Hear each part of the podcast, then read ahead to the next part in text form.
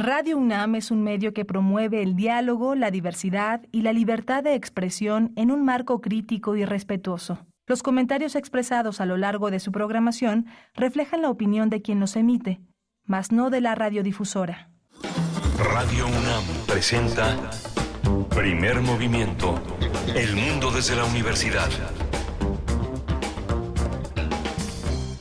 Buenos días, iniciamos nuestra emisión de hoy jueves, hoy es jueves 29 de junio del 2023 y ya son las 7 con 2 minutos de la mañana. Estaremos con ustedes aquí en primer movimiento de 7 a 10, de 7 a 10 esta mañana de jueves. Buenos días, bienvenidos, bienvenidas. Estamos con Rodrigo Aguilar en la producción ejecutiva y también con Andrés Ramírez frente a la consola en los controles técnicos. Les saludamos en vivo por el 96.1 en la frecuencia modulada, el 860 de amplitud modulada y también en la web www.radio.unam.mx. Así es que iniciamos, por supuesto, en la conducción se encuentra esta mañana Miguel Ángel Quemain. Buenos días. Hola Berenice, buenos días, buenos días a todos nuestros radioescuchas. Eh, tenemos un menú interesante el día de hoy. Vamos a tener eh, Boleros y más, un espectáculo de las bilis. Vamos a hablar con Leica Moshan, cantante y compositora eh, que integra este conjunto, y con Claudia Arellano. Ella canta también y es una de las integrantes de las bilis. Bueno, pues tendremos después el Observatorio Astronómico, como cada 15 días en jueves, con la doctora Gloria Delgado Inglada. Ella es astrofísica y también es comunicadora científica y nos hablará de algunas aplicaciones tecnológicas de la astronomía basadas en un documento realizado por la Unión Astronómica Internacional. Vamos a tener también el ataque de paramilitares contra comunidades zapatistas en Chiapas. Vamos a tratar el tema con Ángeles Mariscal. Usted la conoce, ella es periodista independiente, es una colaboradora, colaboradora en distintos medios nacionales tendremos en la nota internacional, bueno, la pregunta, ¿qué está pasando en Rusia? ¿Qué está pasando en, Rusia con eh, eh, pues esta, este momento que ha tenido muy importante eh, con el grupo Wagner? Vamos a tratar el tema con el doctor Luis Guacuja, responsable del programa de estudios sobre la Unión Europea del posgrado de la UNAM, la rebelión de los paramilitares rusos contra Putin, pues es un tema que abordaremos en la nota internacional. Vamos a tener también la posibilidad de ofrecerles poesía necesaria y una selección musical. Muy bien, no se la pierdan, no se pierdan la poesía del día de hoy, jueves. Y en los mundos, en la mesa de hoy tenemos mundos posibles con el doctor Alberto Betancourt. Qué rápido se está yendo esta semana eh, y este fin de mes, del sexto mes del año. Bueno, pues ya llegamos al jueves y nos acompañará el doctor Betancourt, como es costumbre. Él es doctor en historia y profesor de la Facultad de Filosofía y Letras de la UNAM. Él también le da seguimiento a la cuestión del grupo Wagner. El motín del grupo Wagner dice la implosión política de la Rusia neo liberal. Así titula su participación Alberto Betancourt. Y vamos a tener también el cierre de derechos humanos, una, una sección que tenemos todos los jueves, pero hoy tenemos una nueva colaboradora, ya les habíamos hablado de ella, de Laura Alvarado. Ella tratará el tema de discriminación a niñas, niños y adolescentes que viven en la calle. Ah, Laura Alvarado es fundadora y directora general de la Fundación Pro Niños en la Calle, una IAP, es socia fundadora también de Ideas Cheletic, experta en participación y empoderamiento infantil y adolescente. No se lo pierdan, ahí está el menú diverso de esta mañana, esta mañana donde también les invitamos a que participen con sus comentarios en redes sociales, que nos hagan llegar esos comentarios a través de las redes de Primer Movimiento, arroba estamos así en Twitter, Primer Movimiento UNAM en Facebook. Vamos primero con música, siete con cinco minutos, esta canción Sunny, eh, pues un clásico ya yo creo, Bonnie M a cargo de este clásico. Vamos con ello.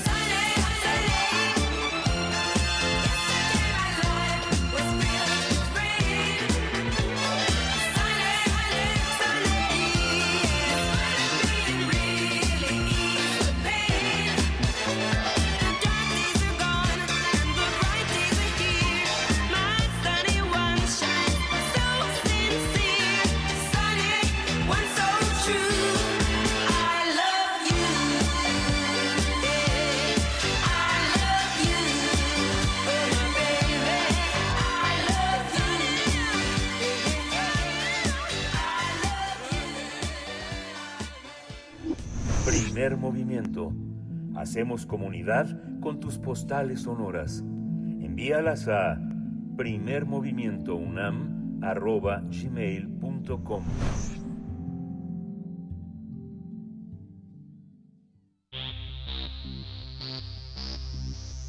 De festivales, ferias y más. Recomendaciones culturales. Las Billys se van a subir al escenario para mostrar su talento nato, inspirar a sus seguidores para que crean en sus sueños y se empoderen. Por eso, pero eso no es todo, porque demostrarán que se puede hacer música sin utilizar instrumentos más que la voz, dejando claro que se trata de un medio de expresión versátil. El elenco, integrado por Ingrid Bojan, Laika, Leica Moshan, Luz Varela, Claudia Arellano y Jenny Bojan, eh, presentará, presentarán este proyecto en un formato de concierto donde habrá boleros y más. El público interesado va a poder vivir una experiencia divertida, ingeniosa, dicen, ya que las Billys desean sorprender a sus seguidores y mostrarle que todos pueden ser libres y creativos al momento de tomar decisiones. Además dejan claro que no importa el rubro profesional en el que se desempeñen ni la edad o el físico. Este espectáculo vocal lo, lo, podrás disfrutar en el Teatro Bar El Vicio, ubicado en la calle de Madrid, número 13, Alcaldía Coyoacán. La cita es este viernes 30 de junio a las 21.30 horas. Recuerda que puedes adquirir tus boletos en la página web boletopolis.com. Pues vamos a conversar sobre este, este espectáculo que se presenta en el Teatro Bar El Vicio. Y hoy está con nosotros Laika Mochan, ella es cantante, compositora, integrante de las Bilis. Bienvenida. Hola, ¿cómo están? Muchas gracias por tenernos acá, por estar en Radio UNAM, que somos muy fans de Radio UNAM. Este, muchísimas gracias por recibirnos. Gracias a ti. Leica, muchas gracias. Eh, recuérdame si no, eh, eh, tú ya, ya has estado por acá en la sala Julián Carrillo o me estoy equivocando. Sí, sí, sí hemos estado ahí. Sí, sí, sí, sí. Ya hace hace ya un tiempo, eh, pero pero qué, qué gusto saludarte, recibirte en este espacio. Igualmente a ti, Claudia Arellano, bienvenida y buenos días. Hola, buenos días, muchas gracias. Muchas gracias por la invitación y bueno, acá andamos. Pues cuéntenos, empezamos contigo, Claudia. Cuéntenos en qué consiste este trabajo que van a presentar el próximo viernes 30 de junio. Bueno, pues este año estamos como estrenando unos arreglos muy bonitos de unos boleros. Estamos haciendo como, como tributos a esos boleros, pues digamos que, que nos gustan, que nos forman, que, pues sí, que nos llaman, la verdad y tenemos unos arreglos muy bonitos de varios amigos y arreglos de nosotras. Eh, y la verdad es que está el programa súper, súper bonito. De hecho, en el concierto vamos a estrenar, si no me parece, dos arreglos nuevos. Y entonces estamos bien emocionadas. Y Leica, esos, esos tributitos eh, que han sido arreglados, ¿de qué boleros son? ¿De qué, ¿De qué compositores? ¿Y cuál es la, cuál es la propuesta de esos arreglos? Pues mira, los, arreglos hay gran variedad de, propuestas. Hay algunos bastante clásicos como en el sentido de, como a voces, tal cual. Hay algunos que hacemos como sonidos de animales, de olas para la vereda tropical, de... O sea, jugamos con todos los elementos que siempre hemos jugado con, con las bilis, que es no nada más la voz como vocalista, sino también como instrumentos, como pues eso, usar la voz de todas sus posibilidades. Y los arreglos están hechos por varios por nosotras y algunos también que nos han compartido amigos este o conocidos, fans de las Billys. Eh, David Pineda, que es también un gran eh, arreglista vocal que tiene los Aviñón, nos pasó uno de sus arreglos así, ay, están haciendo arreglos de boleros, yo tengo uno de, de, de de Julián Carrillo, no, Álvaro Carrillo. Álvaro Carrillo, ay, perdón, es que estoy, tengo los cables cruzados. Se cruzaron los cables, Álvaro sí. Carrillo, de Álvaro Carrillo, y este, pues bueno, hay, hay como mucha variedad de, de posibilidades dentro de los arreglos, y algunos arreglos ya clásicos de que teníamos de antes, el remero, quizás, quizás, tenemos varios de esos, y música también de Ingrid Bujan, que es este un rapper que estrenamos el año pasado en el Sergio Magaña, que es un repertorio súper bonito, inspirado en sonidos de la ciudad, basado como justo en la música intrínseca de la ciudad. Entonces, este, pues va a haber gran variedad, cosas originales y cosas pues tradicionales. del, Sergio Magaña, que es un teatro muy bonito allá en Santa María, el, eh, un teatro pues muy clásico y además ya, ya viejo, ¿no? Eh, del, del, de, del Sergio Magaña a al vicio. Cuéntenos un poco, un poco de ustedes. Eh, voy a volver contigo, Claudia. Cuéntenos de las bilis, hace cuánto se reúnen, cómo decidieron que ustedes con sus carreras independientes, cada una con sus talentos, podrían formar esta propuesta musical, este grupo y de qué va Las Bilis.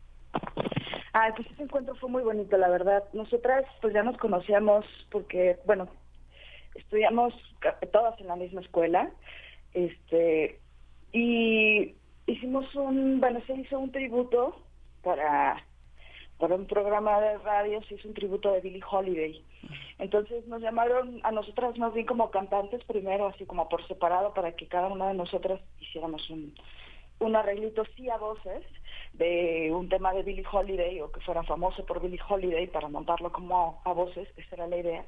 Y de repente la verdad es que nos gustó tanto el ensamble, nos sentimos tan cómodas.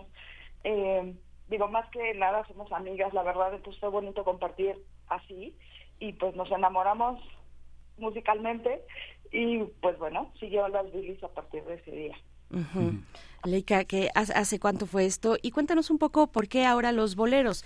Yo no sé si sea mi impresión, pero veo cada vez, o, será que los estoy buscando o que, eh, que, el algoritmo me está leyendo, pero cada vez veo más propuestas de boleros de, de personas jóvenes, ¿no? O sea, mm, de, muy distinto a lo que ha hecho este, eh, este, este señor, este, el Sol Luis Miguel no una cosa muy muy distinta como en otro tono en un eh, con una con un sello propio y no solamente en México sino en varias partes de el, del continente de la región latinoamericana mucho en el sur en el cono sur. Cuéntanos por qué por qué los boleros pues yo creo que los boleros hay una son un, son un legado muy hermoso, o sea, son un legado de nuestra historia que es muy hermoso y además muy rico musicalmente, o sea, son pues los estándares mexicanos, pues es como la música que se toca en México y que todos hemos escuchado y que todos reconocemos y que entonces yo creo que hay una tendencia natural eventualmente en todos los artistas de regresar a su raíz y de en algún momento de repente decir, bueno, sí que padre el jazz, es increíble, a mí me gustan mucho cosas de todo el mundo, pero siempre hay un momento de la vida en que algo en el en el ombligo, en el vientre te pulsa y te, y te llama a regresar a tus raíces, pues, Y en este caso, pues también como desde la cosa vocal, salió muy muy naturalmente, ni siquiera fue algo, o sea, es muy chistoso lo que comentas porque tal cual me ha pasado. Empezamos a hacer arreglos con las bilis de boleros y empecé a ver a todo mundo cantando boleros. No me había yo dado cuenta, o no sé si son estas cosas que pasan como por oleadas entre todos y todas, ¿no? Es como cosas que pues uno no se da cuenta y de repente ya estamos ahí metidos todos cantando boleros. Sí, claro, por supuesto. Y tienen mucha riqueza musical de por sí, ¿no? Los boleros, hay, hay cosas en la armonía y en, pues que es maravilloso y que pues, siempre vale la pena sumergirse un poco. ¿Qué boleros les importan a ustedes? ¿Qué, ¿Quiénes son los boleros y quiénes son los autores, Claudia? Pues bueno, como dice Leica, tenemos variedad. De los arreglos que a mí más me gustan, pues tenemos un arreglo de, María Griver, de Cuando vuelvo a tu lado, ese es un arreglo de Luz Varela. Y tenemos también un arreglo que este nuevo, lo vamos a estrenar. El compositor es Ernesto Duarte Brito y la canción fue, eh, se llama ¿Cómo fue? Perdón. Y el arreglo es de Carlos Matus, que quedó increíble. La verdad es que creo que todos estamos muy enamorados de ese arreglo. Y de Dave Pineda tenemos el, el popurrí de Álvaro Carrillo este, ¿y qué más, qué más tenemos por ahí?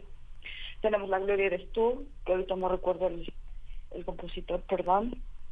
Y bueno, sí tenemos la verdad bastantes arreglitos por ahí.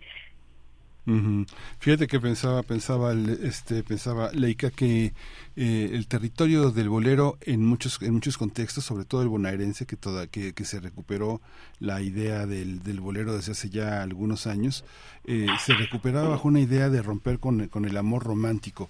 Eh, pensaba en una compositora, en una, en una arreglista como Mel Muñiz, que han trabajado en el escenario argentino desde hace pues ya mucho tiempo. Este, ¿Es necesario romper esa idea del amor? ¿Representan el amor romántico la mayoría de los, de los boleros? Pues te voy a decir algo. Creo que el.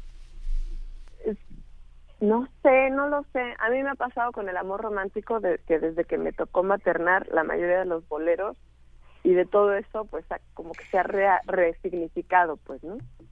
Porque creo que no necesariamente el amor romántico tiene que ser alrededor de la construcción de una pareja, incluso puede ser con uno mismo, con algo de ti que quieres conservar. O sea, tal vez sí es necesario romperlo cuando nos, nos hace, nos convierte en, en o nos obliga a tener ideas que nos llevan a relaciones tóxicas o a situaciones donde estamos en lugares en que no debemos de estar pero creo que el, el bueno, no sé, hay muchos boleros muy románticos que a mí me gustan mucho y que además me parecen no sé. Sí, es interesante porque Monsio decía que la maternidad es la partera del melodrama. Digo, es interesante, pero, pero Berenice. Pues todavía no llega mi hijo a la adolescencia, platiquemos en unos años. Platiquemos en unos años, oigan. Eh, no, bueno, yo no, ¿qué les cuento cuando mi hija me cantó Amor de mis amores en el kinder? Un 10 de mayo, pues sí, casi me, me, derretí ahí. Eh, y justo en esto, en esto que preguntaba Miguel Ángel, porque cuando yo les decía, eh, Leica, Claudia, que estoy viendo pues cada vez más eh, dúos y tríos y, y, muchas mujeres también, muchas mujeres en la voz, interpretando boleros Mm, de autores mexicanos, de autoras, compositoras, pero también latinoamericanos, ¿no? De, cubanos, por supuesto, pero peruanos eh, y, argentinos, en fin, canción romántica, no sé si exactamente boleros, pero que tienen una línea muy tenue, una línea divisoria muy, muy tenue.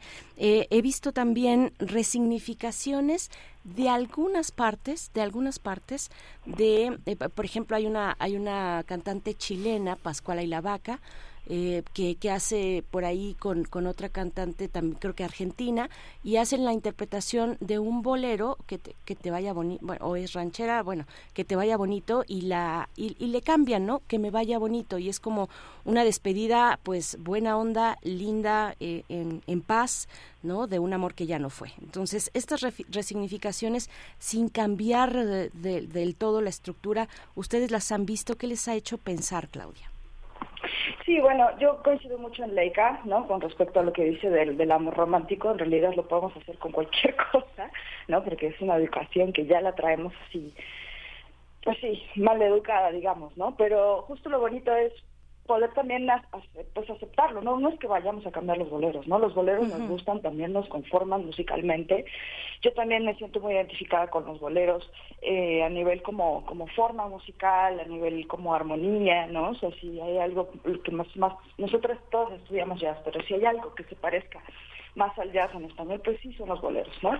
Entonces, pues sí, te identificas con eso y bueno, la verdad es que nos pasó un montón. que, bueno, justo ayer estábamos ensayando y estábamos cantando las canciones y luego haciendo las letras y ya nada más nos reíamos así como que, ay, no, amigas, ¿qué es esto? ¿No? O sea, de repente, ¿no?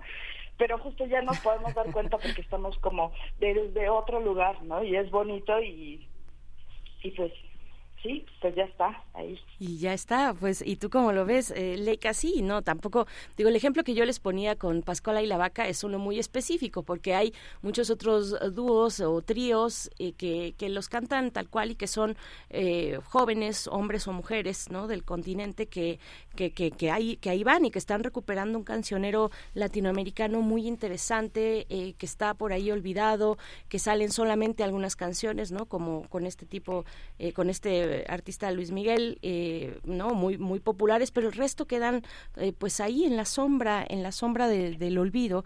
¿Cómo cómo ves tú esto, Leca? Pues mm, o sea, creo que hay muchas cosas de las letras o de conceptos que pues también hay que contextualizar en el tiempo en el que se hicieron, pues, ¿no?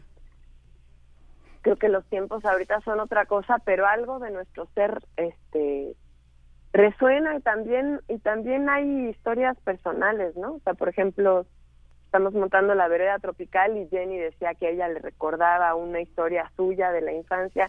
O sea, de repente sí hay cosas que por más, por más, pues te, te resuenan en algún lugar de tu ser o alguna frase o algún algo más allá del contenido musical que es muy rico y muy y muy hermoso. A mí, por ejemplo, me pasa mucho que pues los boleros también me recuerdan mi infancia y, o sea, mi abuelo era absolutamente anti-jazz, odiaba el jazz y los tríos era su pasión y era lo que él más respetaba musicalmente. Entonces a mí me recuerda pues la chimenea y mi abuelo y mi tío y mi papá tocando la guitarra y cantando toda esa música como que también me hace un flashback a momentos de la infancia que son bien pues bien bien suavecitos por decirlo de alguna manera. Sí. y es que ese es el poder de la ese es el poder de repetición de, de, la canción de la de la música. Esta este este eh, Berenice estuvo en, en mayo en el en el concurso de la canción y ganó Shimbo un, una rapera que cantó un bolero que se llama No me importa y que y que este y que le da fin a una posibilidad de relaciones tóxicas. ¿Tú ahí cómo ves, eh, Claudia, la posibilidad de recomponer el, bolero? Tenemos del lado de, eh, de, de, músicas, de músicos como ustedes, esa esa posibilidad, ese interés. Claro, o sea, creo que eso es lo que lo que nos toca, ¿no? Incluso también como como compositoras, todos nosotros componemos y, y, en este mismo repertorio que vamos a presentar en el Teatro Oral del Vicio, pues hay unas composiciones de Ingrid que son súper lindas y me parece que también la tendencia va un poco por ahí, ¿no? O sea, como empezar a componer canción nueva, digo, están todos estos concursos, pero también la digamos, esta pulsación generacional, o no lo sé, o de la ola, o no lo sé, del algoritmo que nos está contaminando, no lo sé, eh, es empezar a hacer cosas nuevas, ¿no? Y empezar a, a transformar estas ideas y ya. Pues al final el arte siempre se convierte como en el espejo de lo que está pasando en una sociedad, de lo que está pensando en una, una sociedad, y eso me parece bellísimo. Entonces, claro, está pasando y va a pasar. Y aquí, ¿tú qué, qué piensas, Leica? ¿Qué, qué pues, composiciones te han llamado la atención del propio grupo? Eh, no, a mí eh, justo lo que decía Clau me parece importante y necesario. Sí hay mucha nueva música, o sea, por ejemplo, a mí sí me pasa que compongo poco sobre el amor, porque también sobre el amor ya hay miles de miles de millones de rolas y hay muchas cosas en la vida que son importantes y que se tienen que decir y que se tienen que hablar, ¿no? Entonces, por ejemplo, de las rolas de Claudia, la rola más romántica que tiene, que más me gusta y más me resuena, es una canción que le hizo de despedida a su abuelita y yo resueno muchísimo con esa canción, se llama El Colibrí, que no la hemos montado, pero la montaremos. De las canciones que, canta, que cantamos de Ingrid, de las que vamos a presentar, hay una que se llama Todas las noches, que es sobre los sueños y sobre las pesadillas, pero sobre volar y sobre correr, o sea, es como otra cosa que no tiene nada que ver con, con el amor romántico, porque eso lo cubrimos con los boleros, ¿verdad? y este y creo que sobre todo hay esa esa parte pues sobre todo a nivel como compositoras es que yo creo que estamos cubriendo esa parte todas como individualmente y como grupo hay otra canción de, de Ingrid que también habla como del regresar y regresar a a, momentos que te hicieron muy feliz o que te hicieron, pues sí, que te cambiaron la, la manera de estar y de ser. Entonces, realmente, pues sí, a nivel composicional es que también creo que uno va decidiendo qué, hace, qué es necesario decir y qué no, ¿no? de qué hay que hablar y de qué, pues ya se habló suficiente. Cada quien escoge un poco por ahí qué es lo que, lo que hay que sacar del corazón. Eh, Claudia, ¿cómo, ¿cómo es el trabajo de montaje? ¿Cómo ha sido el trabajo para este concierto Boleros y más?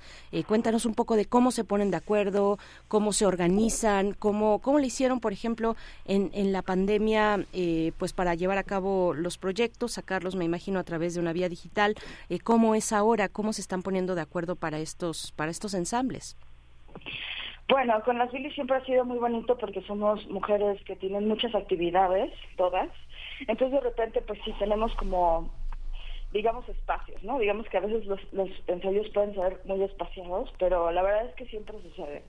Todas nosotros también somos súper estudiosas y pues bueno, cuando nos toca pues nos reunimos y shalala, aunque sea poquito tiempo eh, y aunque sea también para platicar porque somos de verdad antes que todos somos muy amigas entonces a veces los ensayos eh, fluyen un poco entre andar platicando y poniéndonos al día, porque a veces ni siquiera nosotras nos podemos ver y bueno, estar ensayando y así. La verdad es que es muy bonito, a mí me gusta porque todo es muy natural, muy, muy ameno. y bueno, están ahí los, este, los arreglitos que cada una hace, ¿no? Para esto de los boleros, como que pues se nos fue ocurriendo y normalmente es como cada quien haga el arreglo del bolero que le gusta y llevamos los arreglos y lo empezamos a montar y de repente nos empezaron a llegar arreglos de estos amigos y así fue como lo hemos ido montando. La verdad es que cada concierto que hacemos de boleros prácticamente estamos haciendo un par o dos o tres arreglos nuevos y la verdad es que ya se está haciendo cada vez el repertorio de bolero más, más anchito. Leica, yo, bueno, eh, quien, quien te ha visto en tus presentaciones sabe que, pues, generalmente estás rodeada de unos aparatitos, unos aparatitos mágicos, fabulosos, eh, que contrastan mucho con la naturalidad de la voz humana, con el sentimiento que transmite la voz humana, no, no en detrimento de ese sentimiento de la voz, de la de, del orgánico, eh, pero, pero, pero, pero suman, suman muchas capas y muchas texturas. Cuéntanos un poco de ello y, y, y si intervienen este tipo de tecnología o cómo emplear este tipo de tecnología en algo tan clásico y tan romántico como el bolero, ¿no? eh, pues sí, yo hago live looping. Claudia, de hecho, también tiene su proyecto mm. solista en que mete live looping también. Eh, ¿Qué, es el live looping para, para Live looping es, es, eso, es grabar en tiempo real tu voz. Es decir, es un aparato que si tú haces se queda grabado eso y sobre esa capa de sonido puedes meter ah, ah, ah, lo que tú quieras, pues, ¿no? Puedes ir sumando capas, capas y capas y entonces haces como todo tu acompañamiento y todo tu... Y bueno, incluso estos sonidos luego los puedes procesar, puedes este, alterarlos, voltearlos, hacerlos en reversa, octavarlos y luego nosotras que tenemos un registro más agudo, pues es increíble poder tener bajos. Pero en general con las bilis no usamos tecnologías, o sea, Dentro de lo que presentamos en el Sergio Magaña sí usamos, pero más bien sampleos que tenía Ingrid de sus composiciones de la ciudad. Eh, pero en general casi siempre lo hacemos puramente vocales, solo voces, lo cual es una maravilla porque es muy transportable. no solo nos necesitamos a nosotras y este y nos gusta mucho. Para mí siempre ha sido el el camino como primario de la música, las voces, siempre me ha gustado desde que era muy chiquita, el trabajo vocal es lo que pues más me ha me ha nutrido y con las bilis es bien bonito porque es muy democrático y es muy y es pues eso, como todas tienen sus proyectos solistas y todas tienen muchas otras cosas sucediendo a nivel docencia, a nivel a muchos niveles, el momento en el que nos juntamos pues es realmente muy parejo, todas proponemos arreglos, todas, este, no hay como competencias de, ay, yo canto más que tú, no, es como, pues realmente nos gusta, pues nos gusta escucharnos a todas, entonces es, es muy placentero cantar en este ensamble para todas, yo creo, es como algo que pues realmente es muy natural y muy fácil y muy gozoso y también que nos ha fortalecido una amistad también. Claro. Claudia, háblanos de, de, tu propuesta de live looping también. O sea, esto que nos comentaba Leica Moshan se hace, se hace en vivo, por eso el live looping. Se hace en vivo, no es algo que te metes al estudio, te metes a tu estudio en casa o al estudio de un amigo, de una productora, eh, vas, lo realizas y ya sale el material. Esto se hace en vivo. ¿Qué complejidad tiene, tiene la cuestión, Claudia? Bueno, pues sí, tiene su, su gradito de, complejidad y de, estudio, ¿no? y de experimentación, supongo también, ¿no? Perdón la interrupción. ¿De, qué, perdón? De experimentación. Claro, sí, o sea, todo, todo depende de eso, ¿no? O sea, tú, te, tú vas en tus sesiones de estudio y estás tratando de encontrar esta sonoridad, encontrando estas texturas o ver las posibilidades en las cuales tus, bueno, en mi caso, mis composiciones, mis, mis, canciones o mis temas, cómo las puedo arreglar para que pueda yo hacer esto del, sí, estas texturas yo sola con la voz, ¿no? En el menor tiempo posible, porque claro, ni modo que me ponga a grabar toda una canción en una capa y después vuelvo a repetir la capa y ya que termino las 10 capas de mi canción me pongo a cantar, ¿no? Mm. Entonces es lo que, lo que requiere para mí como técnicamente el loop, ¿no? De qué manera encontrar eh, la forma de tener todas las partes musicales, armónicas, rítmicas y melódicas en mi canción, irlas yo formando mientras estoy cantando la canción o de la manera más rápida posible, ¿no? Es este pues sí, es súper divertido. Yo empecé a hacer live looping gracias a Leica y la verdad es que ella es una gran maestra de, de, sí, del tema. Me parece que es la lupera más representativa, más increíble y la más importante de este país, me atrevería a decirlo. Y bueno, es un, es un honor también poder compartir con ella ese gusto y, y aprender de ella todos los días, la verdad.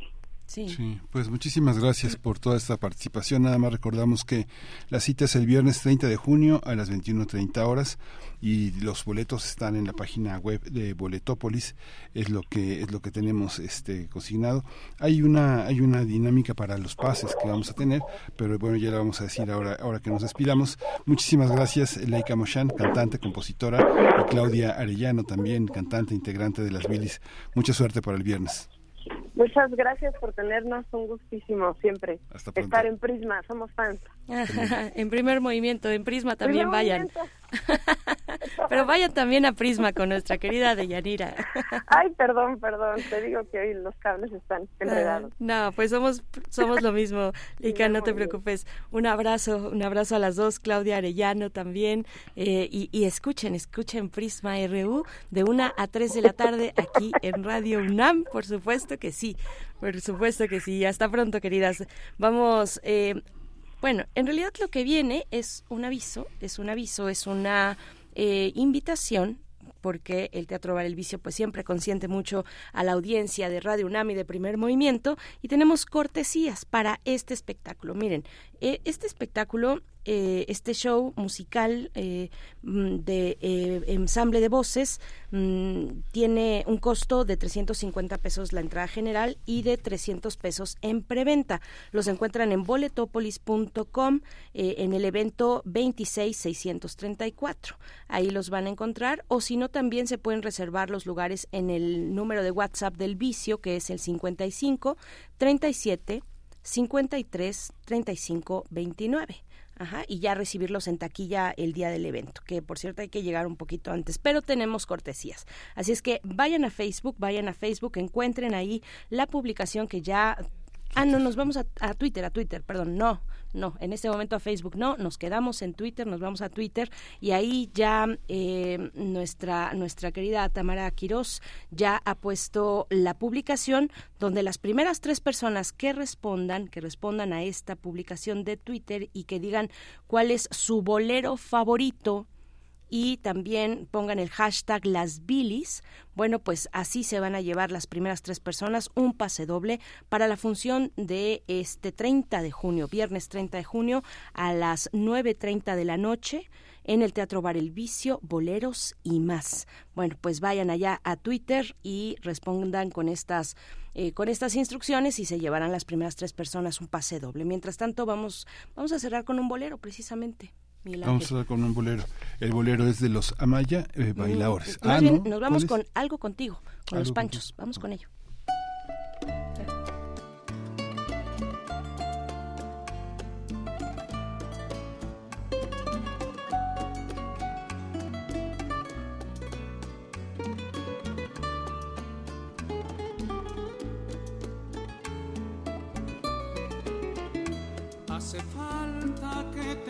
Que me muero por tener algo contigo. Es que no te has dado cuenta de lo mucho que me cuesta ser tu amigo. Ya no puedo acercarme a tu boca sin deseártela de una manera loca. Necesito controlar tu saber quién te besa, quién te abriga. Hace falta que te diga que me muero por tener algo contigo. Es que no te has dado cuenta de lo mucho que me cuesta ser tu amigo. Ya me quedan pocos caminos aunque pueda parecerte un desatino, no quisiera yo morirme sin tener algo contigo.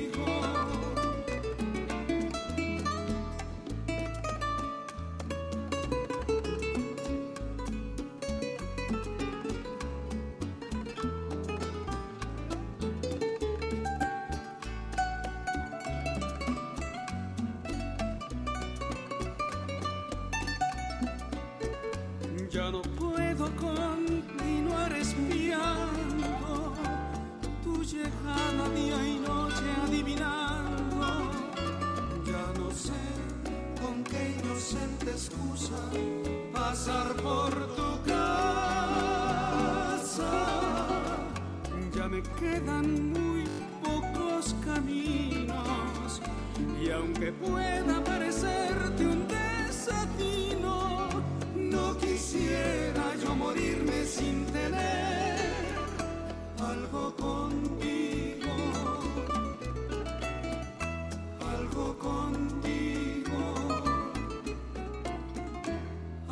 contigo.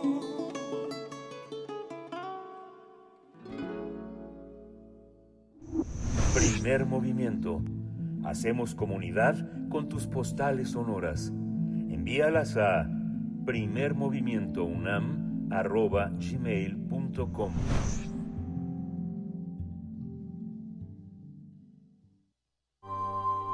Del brazo de Orión al universo.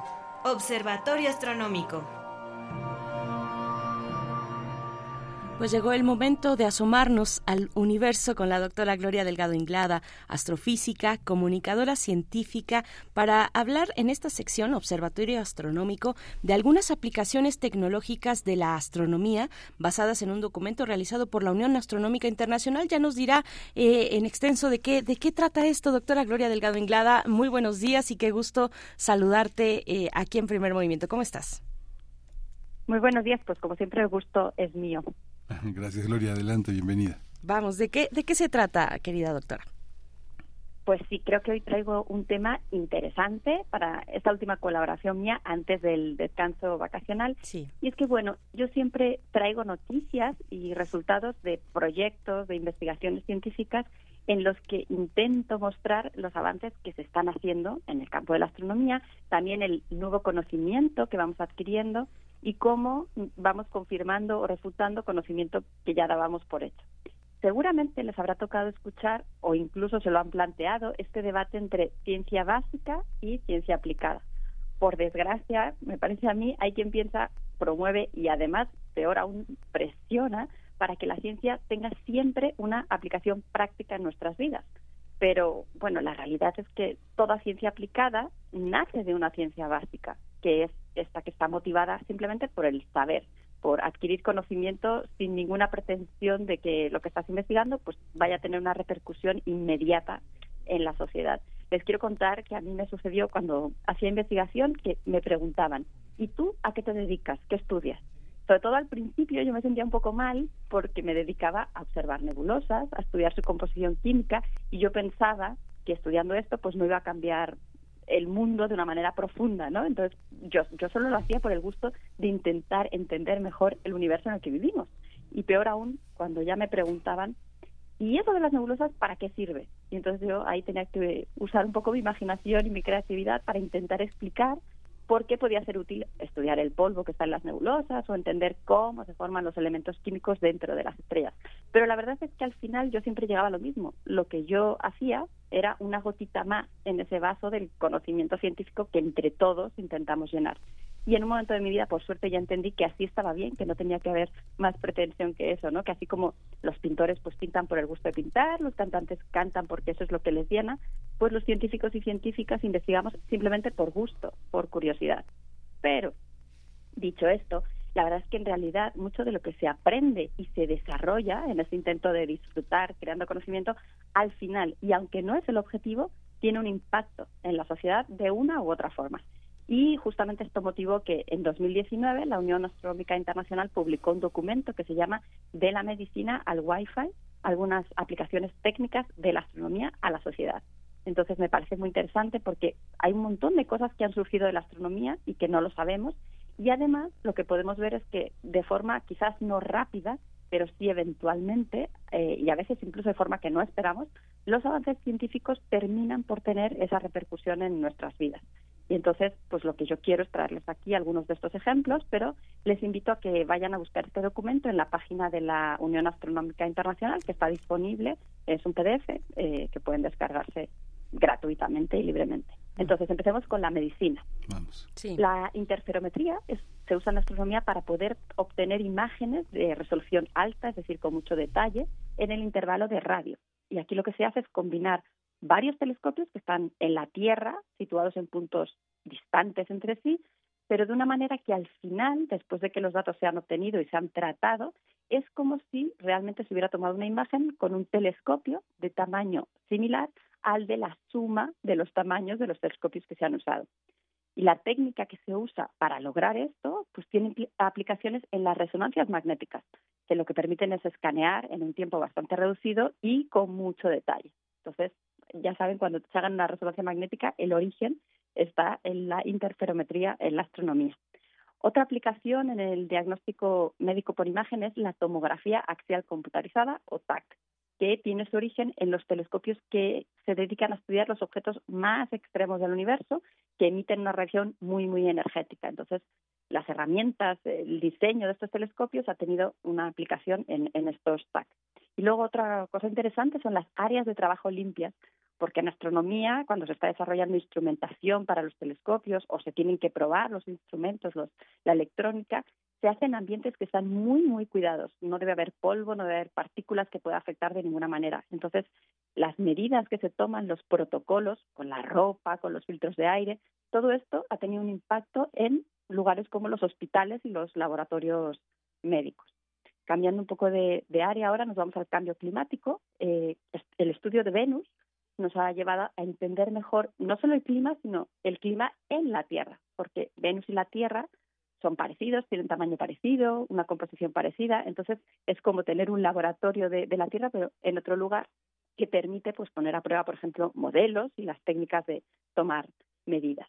También hay unas técnicas que se han desarrollado recientemente de polarimetría para estudiar las atmósferas de los exoplanetas y entonces estas técnicas se pueden aplicar también en nuestro propio planeta para ver cómo pueden llegar a afectar las partículas que están en la atmósfera, tanto al cambio climático como a nuestra propia salud. Y de hecho, hay una campaña de ciencia ciudadana en la que se intenta medir la polución usando estas técnicas que vienen de la polarimetría, de la astronomía, así que igual pueden buscar y participar en, esta ciencia ciudadana la gran cantidad de datos que se recopilan en astronomía pues hace que es vital eh, disponer de computadoras y de métodos para que el análisis pueda ser eficiente.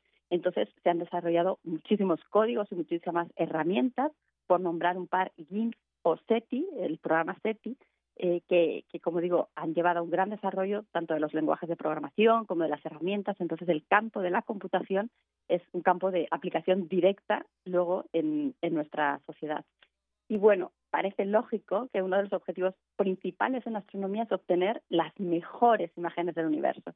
Entonces, se han tenido que desarrollar muchísimas herramientas, métodos que ahora forman parte de nuestro día a día. Un ejemplo que a mí me gusta, porque yo no lo conocía antes, es el de la película Kodak Technical Punch, que es una película de Kodak. Habrá, los más jóvenes no sabrán ni de qué estoy hablando, pero bueno, que tiene unas características muy particulares que la hacen idónea para estudiar el Sol y los fenómenos solares. Y la creación de esta película en particular fue impulsada, pues en cierta medida, porque los astrónomos y astrónomas solares tenían esta necesidad de poder distinguir y diferenciar mejor lo que estaba ocurriendo eh, en nuestra estrella, en particular su actividad. Entonces, esta película ahora ya está descatalogada, pero se usó mucho después también en astronomía, en fotografía, perdón, normal, digamos, fotografía no astronómica y por supuesto el CCD, que son estos sensores que generan imágenes y que por primera vez fueron usados en astronomía en 1976 y ahora están en todos nuestros celulares.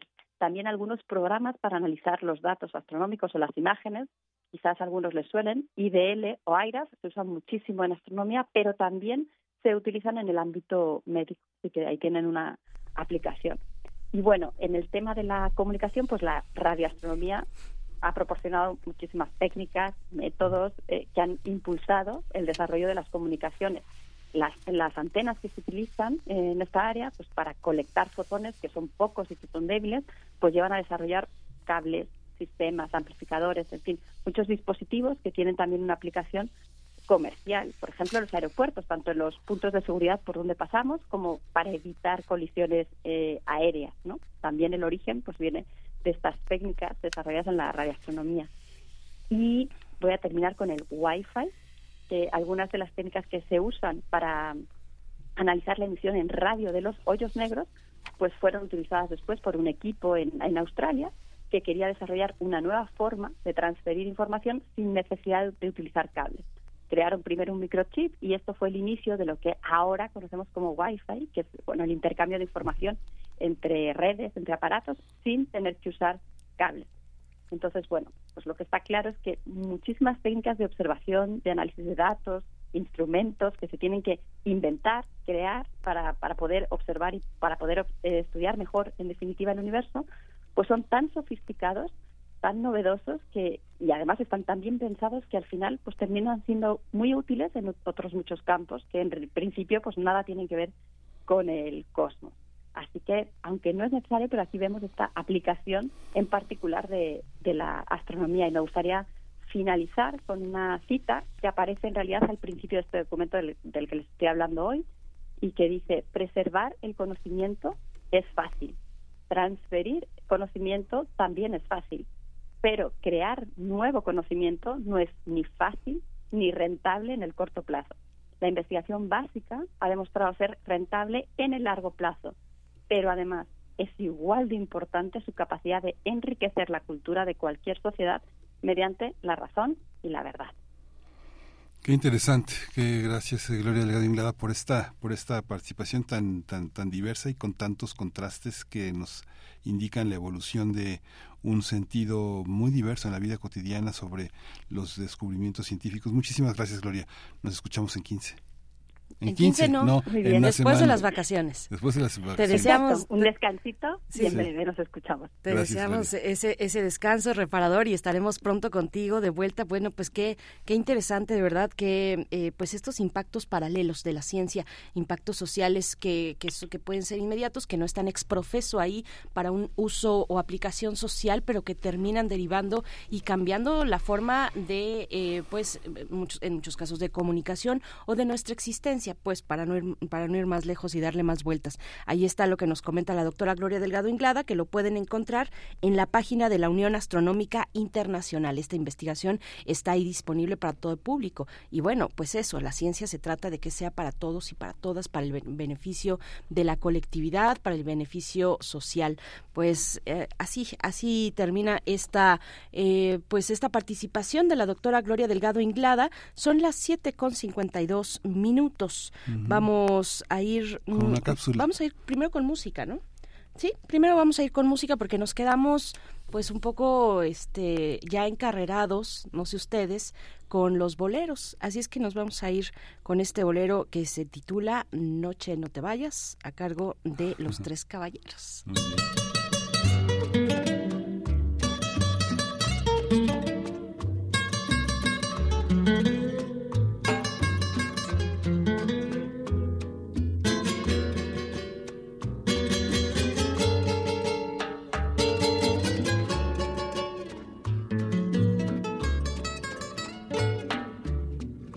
Noche no te vayas, quédate con nosotros para siempre. Tú que sabes que somos dos amantes, que vivimos dos vidas diferentes. Noche no te vayas, míranos que felices nos sentimos en un mundo de amor incomparable, en un mundo que nunca conocimos. Si la gente la espalda nos da por las leyes saber quebrantado, que nos diga quien quiera juzgar si en su vida jamás ha pegado noche no te, noche no te vayas déjanos en tu manto eternizarnos. No queremos vivir el nuevo día. Preferimos morir que separarnos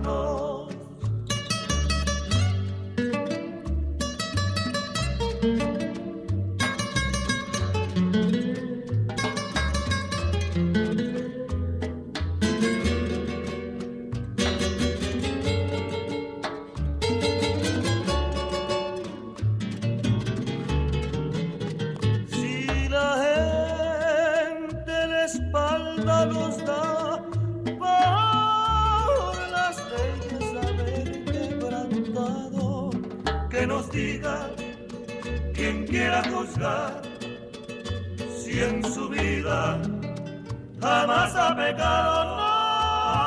Noche no te, noche no te vayas, déjanos en tu manto eternizarnos. No queremos vivir el nuevo día, preferimos morir que separarnos. Noche no te vayas, noche no te vayas. Noche no te vayas a cargo de los tres caballeros, la composición de Roberto Cantoral, autor mexicano capitalino. Pues bueno, ahí está esta propuesta, eh, esta propuesta ahora que estuvimos hablando en la durante esta hora de los boleros, de la tradición musical de los boleros en México, pero en cualquier lugar y rincón de América Latina, en Ecuador, por supuesto, con Julio Jaramillo, ¿no? Mm. Ni más ni menos. Bueno, pues eh, seguimos, seguimos aquí en primer movimiento, son las 7 con 55 minutos. Miguel Ángel, vamos, vamos a hacer una Vamos pausa. a escuchar una cápsula de UNAM Global que se llama este sobre la diversidad y la presenta Lucía Chiqui. Es una, una investigadora del CIEG, una investigadora muy importante de nuestra casa de estudios. Inicialmente, al 28 de junio se le conocía como el Día del Orgullo Gay. Pronto pasó a ser el Día del Orgullo LGBT, luego LGBTIQ, y con el tiempo se han ido añadiendo letras al acrónimo, debido a que cada vez son más las personas que luchan por evidenciar la diversidad. Cuando estaba iniciando en el activismo, recuerdo que yo le pregunté a un, a un amix así de, oye, es que estoy muy confundido, o sea, ¿cómo puede haber tanto? O sea, son identidades de género, o sea, hay una identidad, o sea, es propia, es como tu huella digital, o sea, tu identidad no, no la tiene nadie más. Para simplificar, suele agregarse un signo de más al final, con la intención de incluir y mostrar que identidad, diversidad y género son conceptos más amplios y complejos. Hay una antropóloga muye, Amaranta Gómez Regalado, eh, que lo que plantea es que el signo más debe ir antes que todas las letras, porque los conceptos lesbiana, gay vienen de Occidente. ¿no? Entonces, para reivindicar que en nuestras culturas hubo diversidad sexual antes de la conquista, el más debería estar antes. Hablar hoy de diversidad es cuestionar discursos perpetuados en el tiempo y considerados válidos a fuerza de repetición, como que la identidad de género o el sexo están determinados por los genitales o que lo heterosexual es la norma y lo demás anormal. Las personas no tenemos sexo. Las personas tenemos características biológicas. Y no solo eso, la diversidad nos hace evidente el reduccionismo que hay en asumir que la humanidad es masculina o femenina. El término no binario sobre todo es, o sea, es un término paraguas para englobar a las identidades de género que no se identifican dentro del binarismo de hombre y mujer. En calidad de ser, valemos lo mismo, sea cual sea nuestra identidad de género, nuestra expresión de género y nuestra sexualidad. Y como bien sabe la comunidad LGBTI, el orgullo no se circunscribe a una fecha. La visibilidad y la legitimidad de nuestra diversidad la manifestamos día a día, todos los días.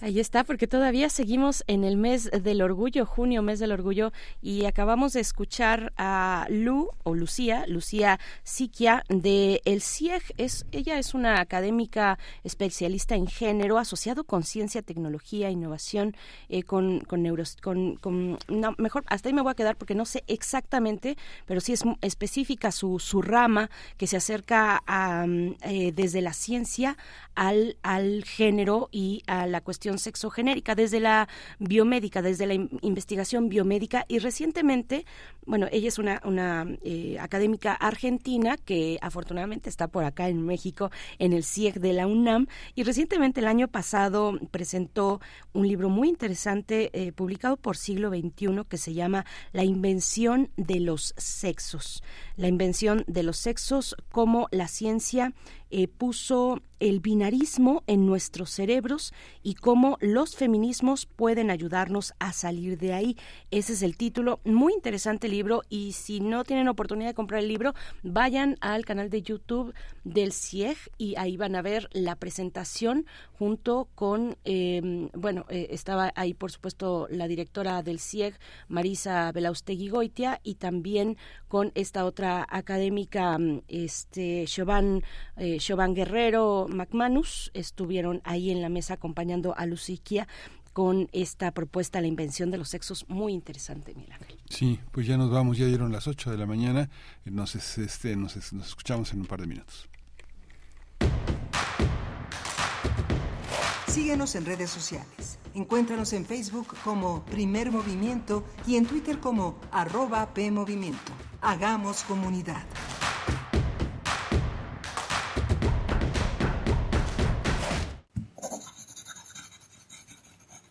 Un libro no termina con el punto final. No es solo la escritura y la corrección. Hay mucho más que un proceso creativo o un arranque de inspiración. Las palabras encierran conocimiento y cultura, pero también gustos y texturas. Los invitamos a probar los sabores y los saberes del lenguaje. Eso, todo eso es lo que saben las palabras. Saben las palabras. El amor por el lenguaje en todas sus presentaciones. Con Laura García, todos los lunes a las 18.30 horas, retransmisión sábados a las 17 horas, solo por Radio UNAM. Experiencia sonora.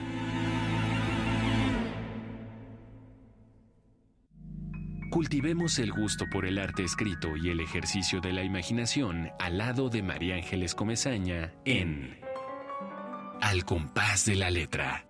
Rutas literarias para viajar entre textos, poemas y cartas.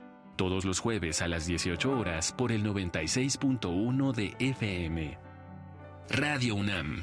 Experiencia sonora.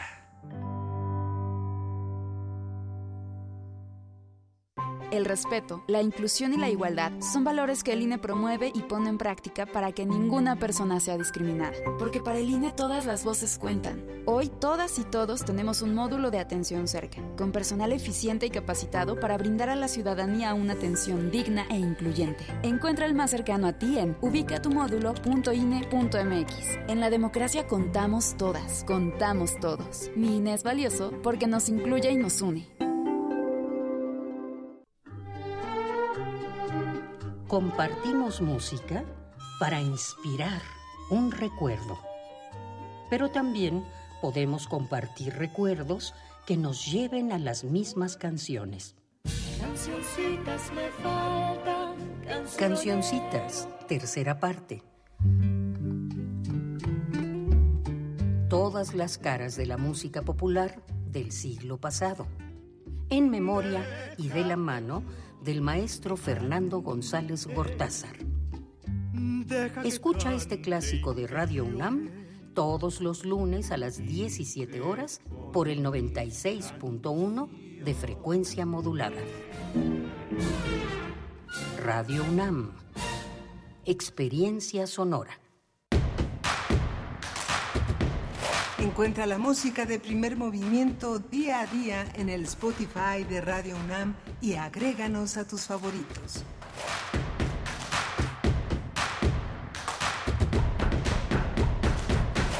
Hola, buenos días. Ya son las 8 de la mañana con 3 minutos. Regresamos, regresamos. Así que vamos a tener una, una hora muy, muy, muy completa, muy importante en, en el menú informativo. Estamos en primer movimiento en Radio NAM. Esto es Adolfo Prieto 133 en la colonia del Valle, la sede de esta radio universitaria. Está Rodrigo Aguilar en la producción ejecutiva y mi compañera Berenice Camacho al frente de la conducción. Querida Berenice, buenos días. Hola, Miguel Ángel Quemain. Buenos días a todos, a todas quienes nos sintonizan también desde Radio Nicolaita. Buenos días, Radio Nicolaita, Morelia en el 104.3 de la frecuencia modulada. Saludos a cabina, a quienes está, quien está en controles allá en Radio Nicolaita. De este lado, en cabina de FM en Radio UNAM se encuentra Andrés Ramírez en los en la operación técnica en la consola y bueno, iniciamos en esta segunda hora donde vamos a tener en unos momentos más nuestra nota internacional con el doctor Luis Guacuja. Él es responsable del programa de estudios sobre la Unión Europea del posgrado de la UNAM para hablar, eh, para dar una lectura de lo que está ocurriendo en Rusia con esta, eh, pues este, este, este momento importante que tuvo lugar el viernes pasado, sí, el viernes pasado, eh,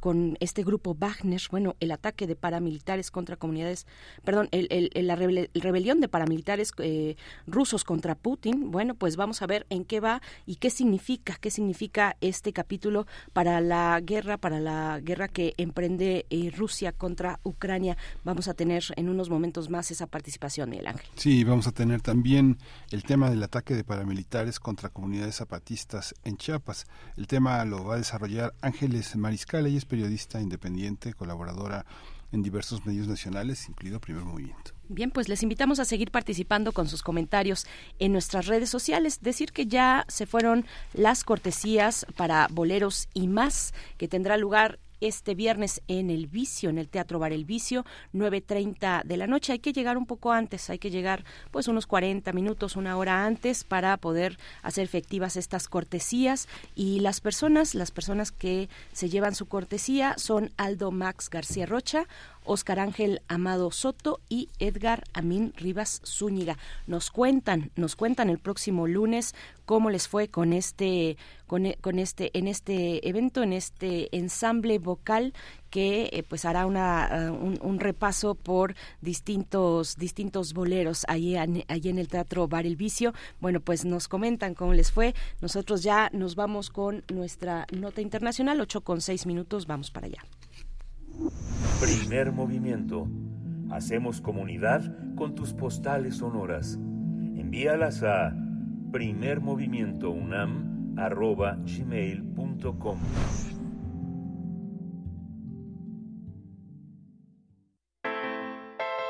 Nota Internacional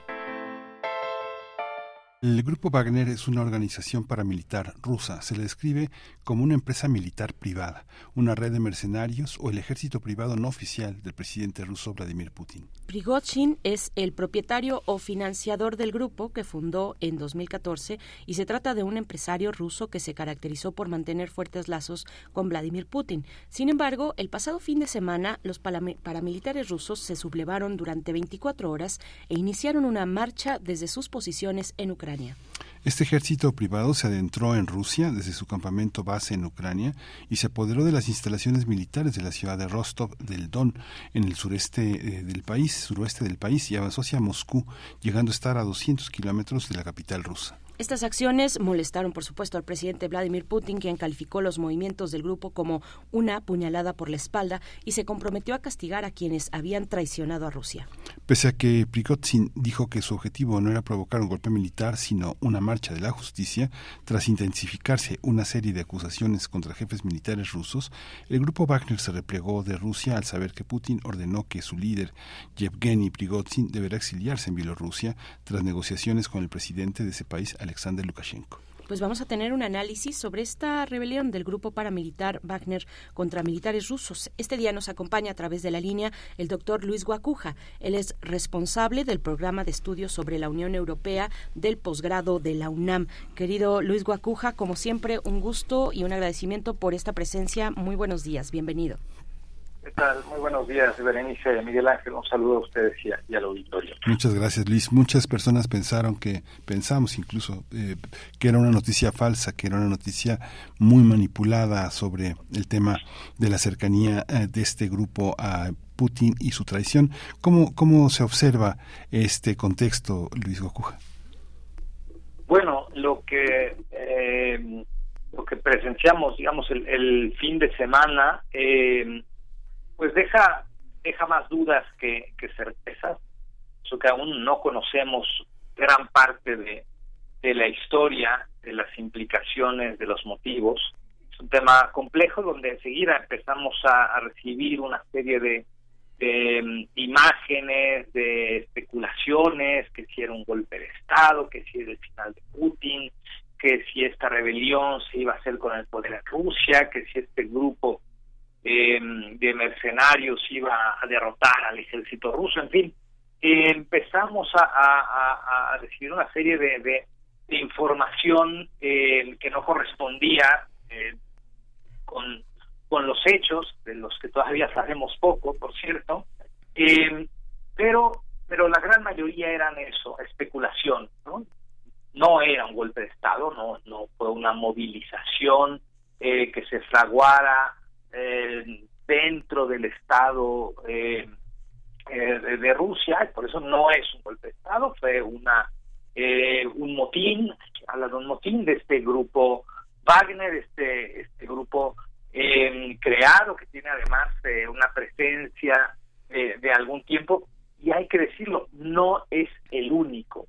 Hay varios grupos de, paramilitares con financiamiento privado, que colaboran en las acciones militares de que tiene Rusia en distintas partes de, del mundo, ¿no? No, no solo en, el tema de Ucrania, hay presencia de estas fuerzas en, en Libia, en Siria, en Mali, en la República Centroafricana, en Sudán, en Mozambique, en fin, e, este, digamos, es una presencia muy extendida, pero también hay que apuntar que no es la única esta el grupo Wagner, un grupo extremista, ¿no? Este, eh, con también con liderazgos eh, neonazis que hay también en esta de, extremistas en este en este en este grupo y, y que además pues hay muchos expresidiarios ¿no? en, en, este grupo variopinto pero insisto no es el único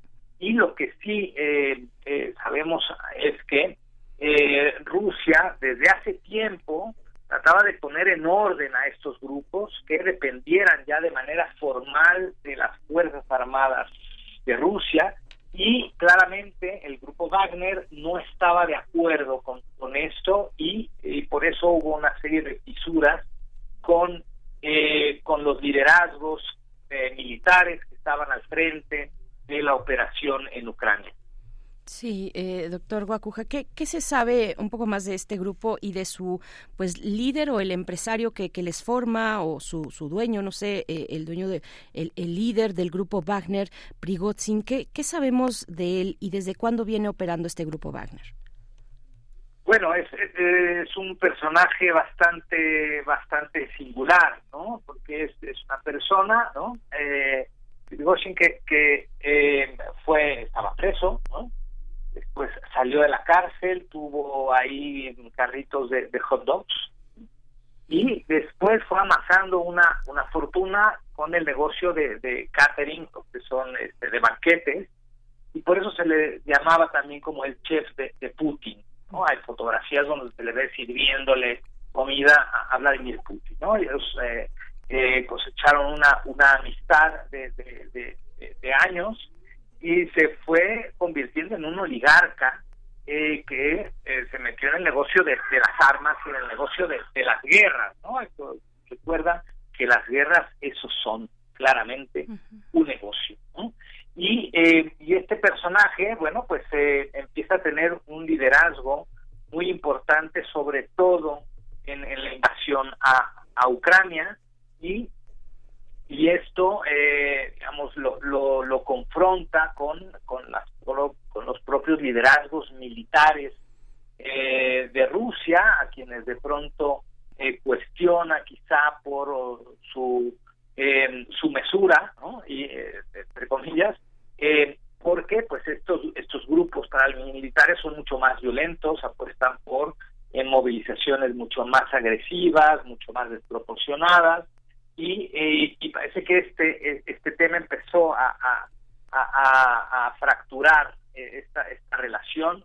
Eh, yo no sé hasta qué punto ah, esto estaba calculado o no, ¿no? porque hay muchas interrogantes, las propias imágenes nos dejan muchas dudas, ¿no? Las movilizaciones que se dieron el fin de semana de este, este grupo llegando a ciertas ciudades rusas frente a los ciudadanos, ¿no? eh, que pareciera que estaban presenciando una escenificación, unos ni se inmutaban.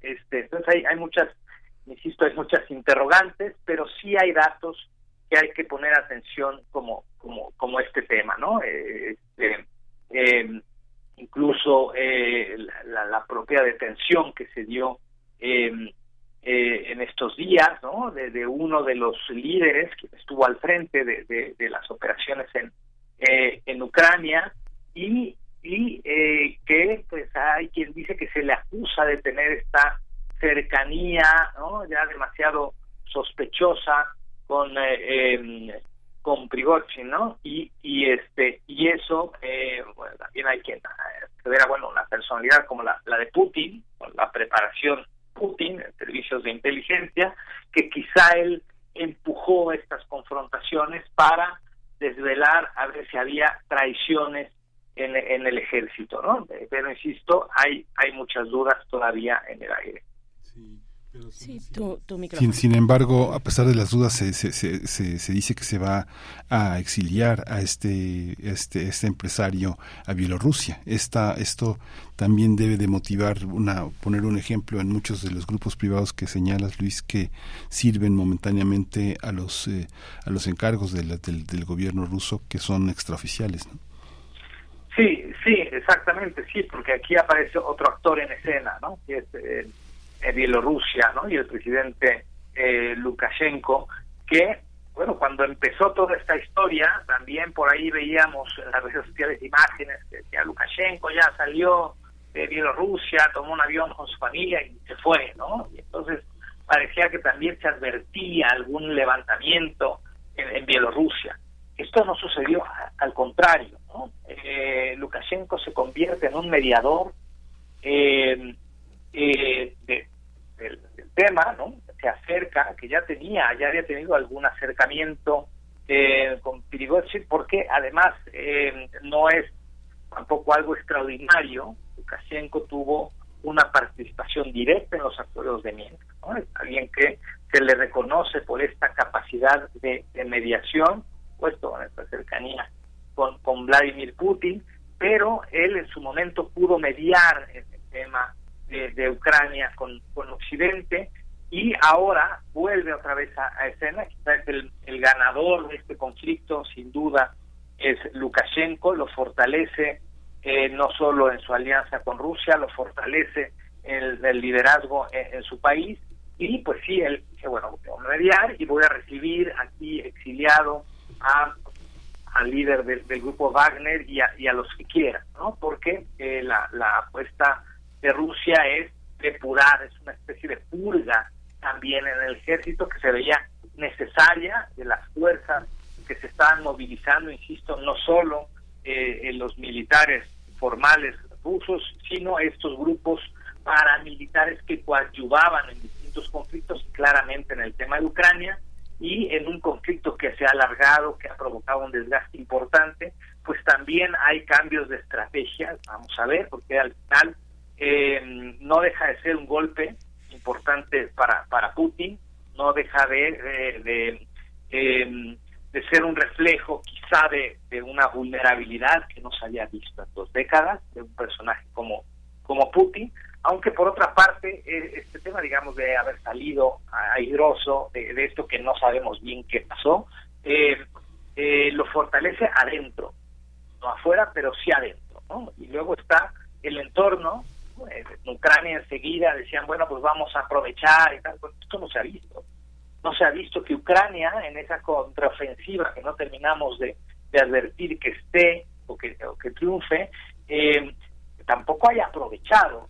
Quiere decir que, como lo ha señalado Rusia, la, presencia militar en Ucrania ahí seguía y los últimos acontecimientos de ataques y tal, pues a muestra de que no es habido un repliegue de Rusia en el terreno ucraniano, sino más bien parece un conflicto dentro de las Fuerzas Armadas rusas en, en, en Ucrania. Y este es más o menos el panorama con todas las las dudas y las distancias de, de, muchas cosas que aún, insisto, no sabemos. Sí, eh, doctor Guacuja, ¿podemos hacer en estos momentos algún balance de cómo van avanzando las fuerzas ucraniana y rusa? Eh, cómo, cómo, se está repartiendo actualmente eh, pues las avanzadas? Eh, ¿qué, ¿qué, está pasando con el ejército ruso? ¿Está eh, empezando a defender posiciones que había ganado? ¿Está a la, precisamente defendiendo o está a la ofensiva? ¿Cómo, cómo se ve ese panorama?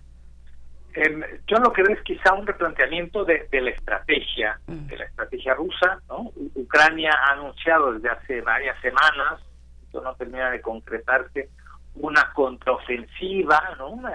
Ganado eh, terreno. Luego surge, insisto, esta, esta noticia que parece que reorganiza desde la perspectiva rusa, reorganiza las, las posiciones en, en Ucrania pero no solo en Ucrania, parece que esto va, mucho más allá también, eh, en general, en la presencia militar en, en distintas partes del mundo que tiene que tiene Rusia y donde ayudan estas estas, fuerzas eh, eh, paramilitares informales que pues en algunos momentos Rusia no reconocía y ahora pues se ha visto ya decir no, no solo este no las, las reconozco como existentes, ¿no? sino que pido que se sumen de manera formal a, las Fuerzas Armadas rusas para darles justamente este sentido de, formalidad. Eh, el, el, general al, mando eh, del ejército ruso ahí está, se advertía que iba a caer su cabeza y tal, esto no ha sucedido. Evidentemente hay algunos... Eh, eh, sí se, se, perciben algunos eh, algunas fisuras en estos liderazgos, como este tema del general Surovikin, eh, que, es el que ahora se anuncia que, lo han que lo han capturado. Eh, pero eh, quizá es temprano para, para saber cómo va a impactar a, a mediano plazo o en los próximos días o semanas este tema que parece un conflicto mucho más interno de Rusia en el conflicto en Ucrania. Seguramente habrá implicaciones, ¿no? Ahora habrá mucho más dentro, porque hay liderazgos adentro, hay toda esta oligarquía rusa, hay mucho capital, algunos oligarcas que sí han padecido de manera mucho más directa las sanciones de Occidente, eh, eh, cierto descontento en la estrategia militar, que esto pues trata pues de poner orden, e insisto, de depurar y hacer una eh, hacer esta eh, esta maniobra como una purga en el propio ejército eh, y de momento es el es el escenario Putin sí sale yo creo que sale lastimado sobre todo desde la percepción de Occidente en este momento pero no hay que subestimar tampoco este, este tema, ¿no? Y, a Vladimir Putin en una circunstancia como la que estamos eh, viendo. Sí, ya, ya para ir cerrando, eh, es, es un evento como este pone a pensar eh, a, los países respecto al empleo de estos ejércitos privados. Hay una reflexión en torno a, a la guerra emprendida eh, por, por, por, estados, no por, no por fracciones, no por milicias, sino por un estado, pues un estado en toda, en toda regla, en toda forma, que emplea este tipo de ejércitos privados, eh, estos paramilitares, eh, pues para, para eso, para sus intereses geoestratégicos y, y militares. Hay un tema que veas ahí que, que empieza, pues, o al menos que haya surgido con, con, con estos eventos. Sí, por supuesto, ¿no? Hay este, quien ha citado eh, por ahí, o varios, al propio Nicolás Maquiavelo, ¿no? Este, a ver, eh, hay un riesgo. los mercenarios son eso, ¿no? Mercenarios. Su bandera es el dinero. Su bandera no es ninguna patria. Se venden al mejor postor. Incluso por eso, eh, en algún momento también de esta mini crisis, este, o por lo menos una crisis relámpago, el fin de semana pasado había quien también eh, especulaba sobre pues, que Ucrania había comprado al grupo Wagner, por eso había eh, había sido esta, rebelión, ¿no? Eh, pero pero bueno, siempre hay el riesgo porque no hay una disciplina, ¿no? cuando menos no hay una disciplina como la castrense que es absolutamente vertical, ¿no? Eh, los mercenarios van por dinero, no, tienen ninguna bandera más que la, la del dinero y eso implica, por supuesto, que un riesgo, ¿no? y en un conflicto que se prolonga, en un conflicto que, que ya eh, da signos importantes de desgaste, de agotamiento, como el conflicto en Ucrania, por supuesto que implica un alto riesgo tener esta presencia militar ahí, paramilitar, sin mucho control, ¿no? y también con combatientes pues que tampoco tienen esa esa disciplina eh, militar ni esa fidelidad ni ese patriotismo ¿no? entonces el riesgo está y, yo creo que Rusia lo, lo sabe se ha dado cuenta y por eso esta esta maniobra de meter al orden no a este sino a todos los demás grupos incluso con cierta condescendencia a ver quien quiera sumarse adelante los demás pues váyanse a, a Bielorrusia y a ver qué pasa pero los que se queden, se quedan dentro y se, se disciplinan. Entonces, este es un llamado de atención no solo para las tropas, por supuesto que para los generales, para los eh, la, gente que tiene los liderazgos más claros ahí. Eh, recordemos que es una es una federación, hay distintas regiones con distintas percepciones y eh, los mandos militares también van de, de ahí, ¿no? distintas regiones. Hay quien habla de una especie de balcanización o que esa sería la apuesta de Occidente para este, debilitar aún más a Vladimir Putin. Entonces el tema está ahí, los focos rojos siguen encendidos y, veremos cómo um, se va desarrollando el tema en las próximas semanas. Sí, pues muchísimas gracias. El sentido de la pregunta de mi compañera Berenice pues, puede, puede, llegar hasta el desarrollo de las empresas de seguridad privada en países como el nuestro, que son grandes corporaciones con exmilitares, cuya bandera efectivamente es el dinero y cuidan a los abanderados del dinero y a los abanderados de la violencia. Pues muchísimas gracias, Luis Guacuja, por tu presencia y pues nos escuchamos muy pronto. Muchas gracias. Claro que sí, gracias a ustedes. Saludos. Gracias. Hasta pronto, doctor Luis Guacuja, responsable del programa de estudios sobre la Unión Europea del posgrado de la UNAM. Pues sí, aquí en México tenemos, en México y en todos, eh, en, muchos países está esta feria anual eh, donde se exhiben tecnologías orientadas a la seguridad, orientadas eh, pues a este tipo de escenarios de, combate también, de, espionaje, de muchas, de muchas cuestiones. pues sería interesante ver si, si Putin volvió a, a fue a releer, supongo a releer, porque ya lo habrá leído varias veces, El Príncipe de Maquiavelo, ya lo decía Maquiavelo, lo, comentaba el doctor Luis Guacuja, desde el siglo XVI, desde el siglo XV, XVI, Maquiavelo está hablando de los mercenarios, de si conviene o no al príncipe, en ese caso, eh, eh, y, termina diciendo, pues, eh, tiene sus, sus, ventajas hasta cierto punto, pero no en el fondo y a largo plazo, pues, no convendría necesariamente tener estos grupos de mercenarios dentro de las filas de un ejército. Bueno, es muy interesante. Sí, hay que volver a leer a Maquiavelo en el contexto de lo que está pasando en, en, Rusia, perdón, en estos momentos con esta, eh, pues esta, esta sublevación, este, este motín, decía eh, Luis Guacuja, este motín que se da por parte del grupo Wagner. Bueno, pues así están las cosas un motín que ya fue, digamos, replegado, que, que, que ya que ya paró en este capítulo al menos, y, pero pues que sí deja muchos aprendizajes. ¿Cómo lo ven ustedes? Cuéntenos, nosotros vamos a hacer una pausa musical, ¿qué es lo que vamos a escuchar? Ahora sí nos vamos con los Amaya. Ahora sí nos vamos con los Amaya, justamente, eh, los bailadores.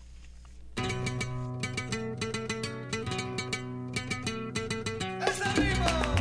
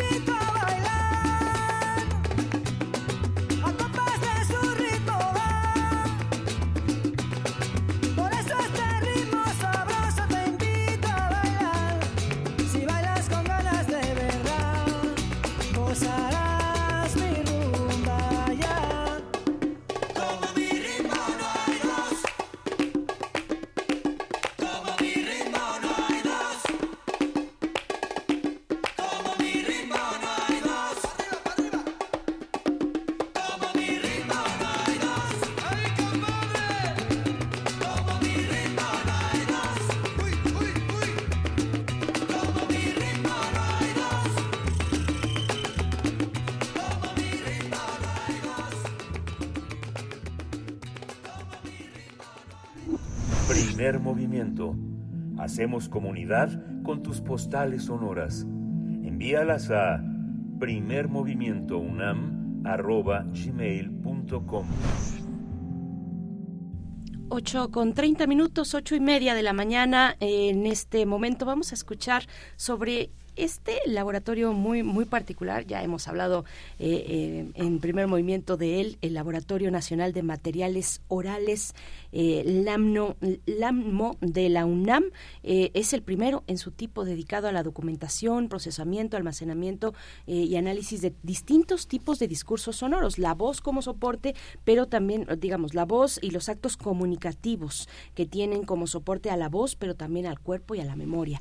Así es que vamos a escuchar desde de nuestros compañeros de UNAM Global TV esta, este acercamiento al Laboratorio Nacional de Materiales Orales. Vamos con esta nota.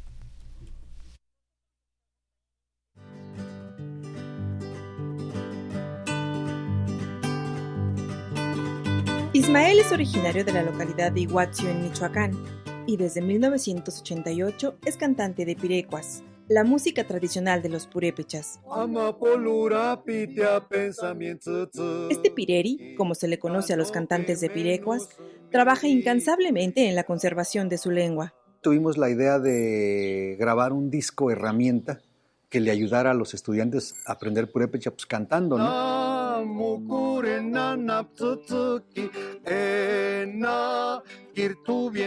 Este disco lo grabaron en el Laboratorio Nacional de Materiales Orales de la UNAM, primero a nivel mundial dedicado a la documentación, procesamiento, almacenamiento y análisis de discursos orales que tienen como soporte la voz, el cuerpo y la memoria. A nivel nacional hay un montón de eh, archivos, de grabación, de materiales, etcétera, de discursos orales importantísimos y no hay un archivo con la capacidad técnica para reunirlos ni para preservarlos. O bueno, no había. Además de una robusta infraestructura de grabación, la columna vertebral del laboratorio es el Repositorio Nacional de Materiales Orales, que a la fecha alberga 1.788 registros, de los cuales 885 son orales, 583 fotográficos, 305 en video y 15 artículos. Como Ismael, cualquier persona con propósito de investigación puede hacer uso de las instalaciones. Por todo el país hay necesidades o intereses para que los músicos tradicionales puedan grabar cosas. Sin embargo, los estudios de grabación que pueden proporcionar la infraestructura para grabar son totalmente inaccesibles para grabar música tradicional. Son caros, cobran por hora. Aunque en Lammo se encuentra en la Inés Morelia, cuenta con un laboratorio móvil para llegar a los lugares más alejados del país. Hasta el día de hoy ha llegado al altiplano central, la zona huasteca y la península. Sí nos gustaría que estuviera como representado todo México. Cuando lo pudieras cartografiar ¿no? en el, repositorio, que aparecieran puntos de todos lados. El LANMO dirige la Red Iberoamericana de Estudios sobre Materiales Orales, formada por instituciones de Colombia, Argentina, Brasil, España y México. Lo más importante para un pueblo es que conserve sus formas de la tradición y en el laboratorio tenemos a la herramienta ideal.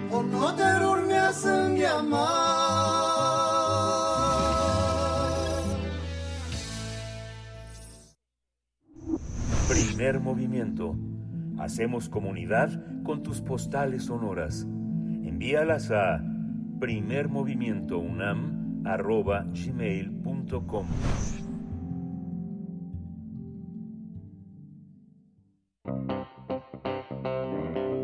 Nacional. Las comunidades autónomas eh, zapatistas denunciaron que en los últimos años se han agudizado los ataques paramilitares contra comunidades zapatistas en Chiapas. Mediante un comunicado denunciaron que las agresiones provienen del grupo paramilitar Organización Regional de Caficultores de Ocosingo, la ORCAO, que fue creado durante el gobierno del PRI. En el documento se informó que este grupo paramilitar efectuó agresiones del 19 al 22 de junio, por lo que denunciaron el asedio contra las bases de apoyo zapatistas en Chiapas, así como la inacción de los tres niveles de gobierno. Eh, se alertó que cada día escalan los ataques mediante el uso de armas de fuego, ya que se han coordinado las agresiones en contra de poblados Emiliano Zapata, Zapata, San Isidro y Moisés y Gandhi, ubicados en el municipio de Ocosingo. El espacio de coordinación nacional alto a la guerra contra los pueblos zapatistas dice si tocan a uno, tocan a todos. Señala que las agresiones forman parte de una estrategia de guerra paramilitar contra el movimiento zapatista desde sus inicios en el año de 1994, cuando se firmó el Tratado de Libre Comercio de América del Norte.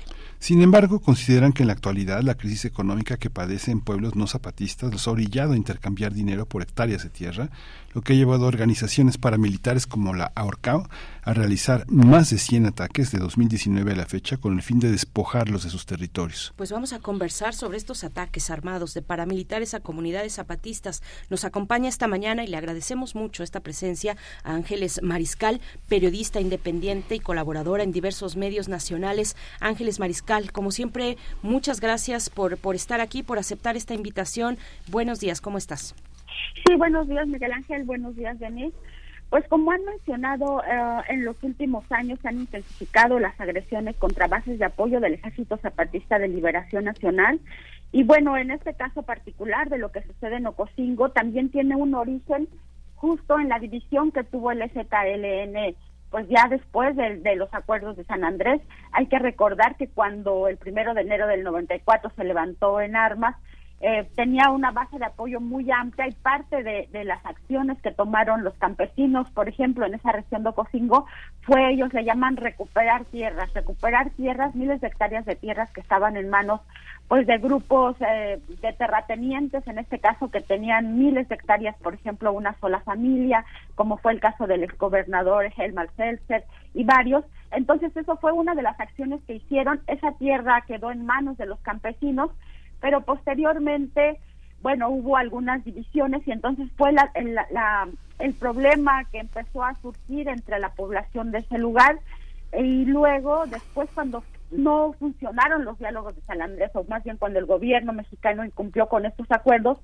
el STLN entonces empezó a construir sus procesos de autonomía y autodeterminación, empezó a montar sus escuelas, empezó a desarrollar incluso proyectos productivos, a comercializar su café, a explotar esas tierras en el sentido de hacerlas productivas, en fin, una serie de acciones y, al margen del Estado mexicano. Pero bueno, el Estado mexicano por su parte empezó a cooptar a estos grupos que quizá no estaban de acuerdo con las formas eh, de autonomía y autodeterminación del ZLN, fundó la ORCAO, como mencionas, y varios de los que ahora pertenecen a la ORCAO pues fueron funcionarios del gobierno municipal, funcionarios de algunas de las secretarías, y ahí empezó una división política también, una disputa política que fue incentivada pues también por estas diferencias ideológicas del gobierno con los zapatistas. Todo eso se ha dado en los últimos 29 años, pero la diferencia, la diferencia como mencionan ahora, es que muchos de estos grupos están funcionando pues como grupos ya armados, ¿no?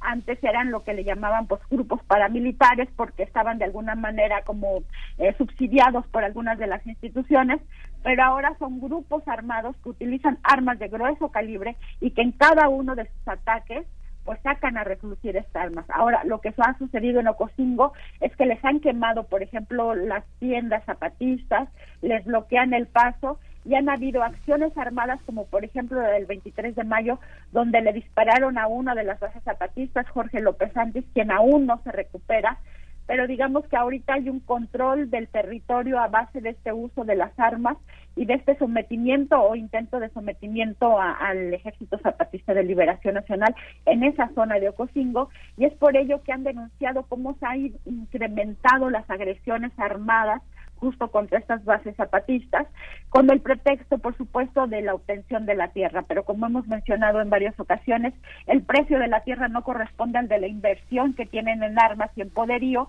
lo cual pues les hace ver que muy evidentemente lo que está en disputa es estas dos visiones políticas acerca de su estancia de los grupos indígenas y campesinos, por una parte la autonomía que promueve el zapatismo y por otra pues todas las prácticas eh, que tiene el gobierno del estado y los partidos políticos, es lo que está de fondo y es lo que se ha intensificado en los últimos años y meses aquí aquí en Chiapas.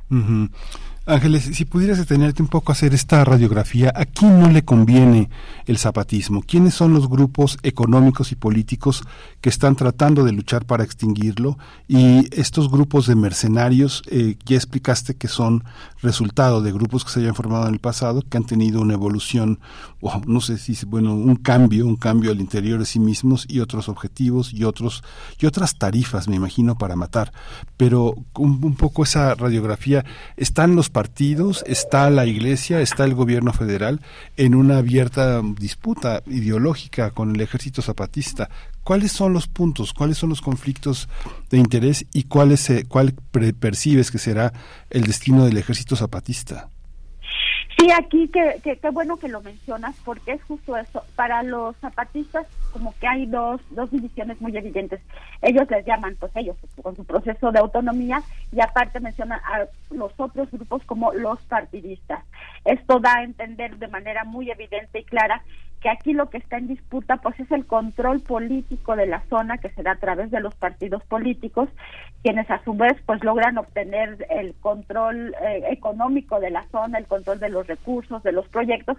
Y esto también es una estrategia muy utilizada.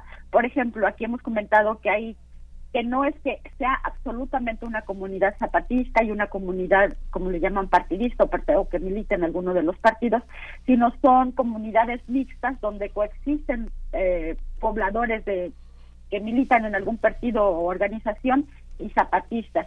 Y esto provoca de alguna manera, de manera muy directa, la, la confrontación, porque el gobierno lo que hace es, por ejemplo, decir, aquí va a haber una toma de agua, pero va a llegar hasta tal punto o se prohíbe a los zapatistas que tomen de esta toma de agua, ¿no? Algo tan vital y tan fundamental para las comunidades y es ahí cuando empieza, por ejemplo, a decir, pues si los zapatistas no van a participar en tal programa o en tal manifestación, pues para ellos no va a ser el agua, ¿no? Y entonces, o cualquier otro programa social que haya esté en la zona, lo cual ellos pues tampoco lo desean, pero también condiciona a las otras partes para decir, si no es toda la comunidad, si no es todo elegido, no va a llegar este programa.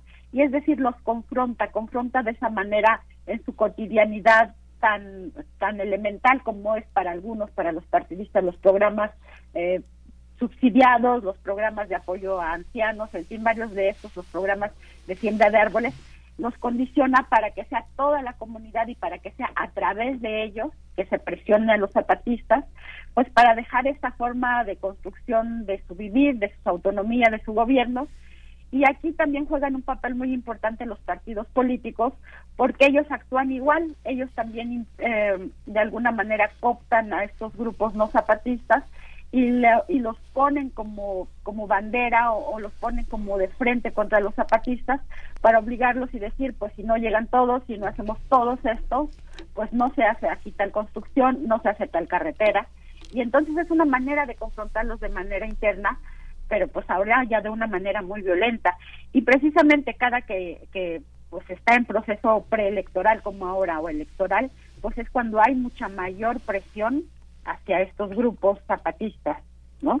Y, se espera evidentemente que esta que esta confrontación esta eh, que se da en el marco de las elecciones pues también provoque una mayor presión hacia las comunidades zapatistas una presión que se está dando de esta manera tan violenta con estos ataques armados que ya ustedes comentaron pues en los últimos tiempos han habido más de 100 y son con armas de grueso calibre o sea ya no son rifles ya no son escopetas sino ya las armas que se les ve a estos otros grupos pues ya son armas largas armas muy caras ya hacen disparos intermitentes, hay una gran cantidad pues de uso de estos recursos en, en esta región.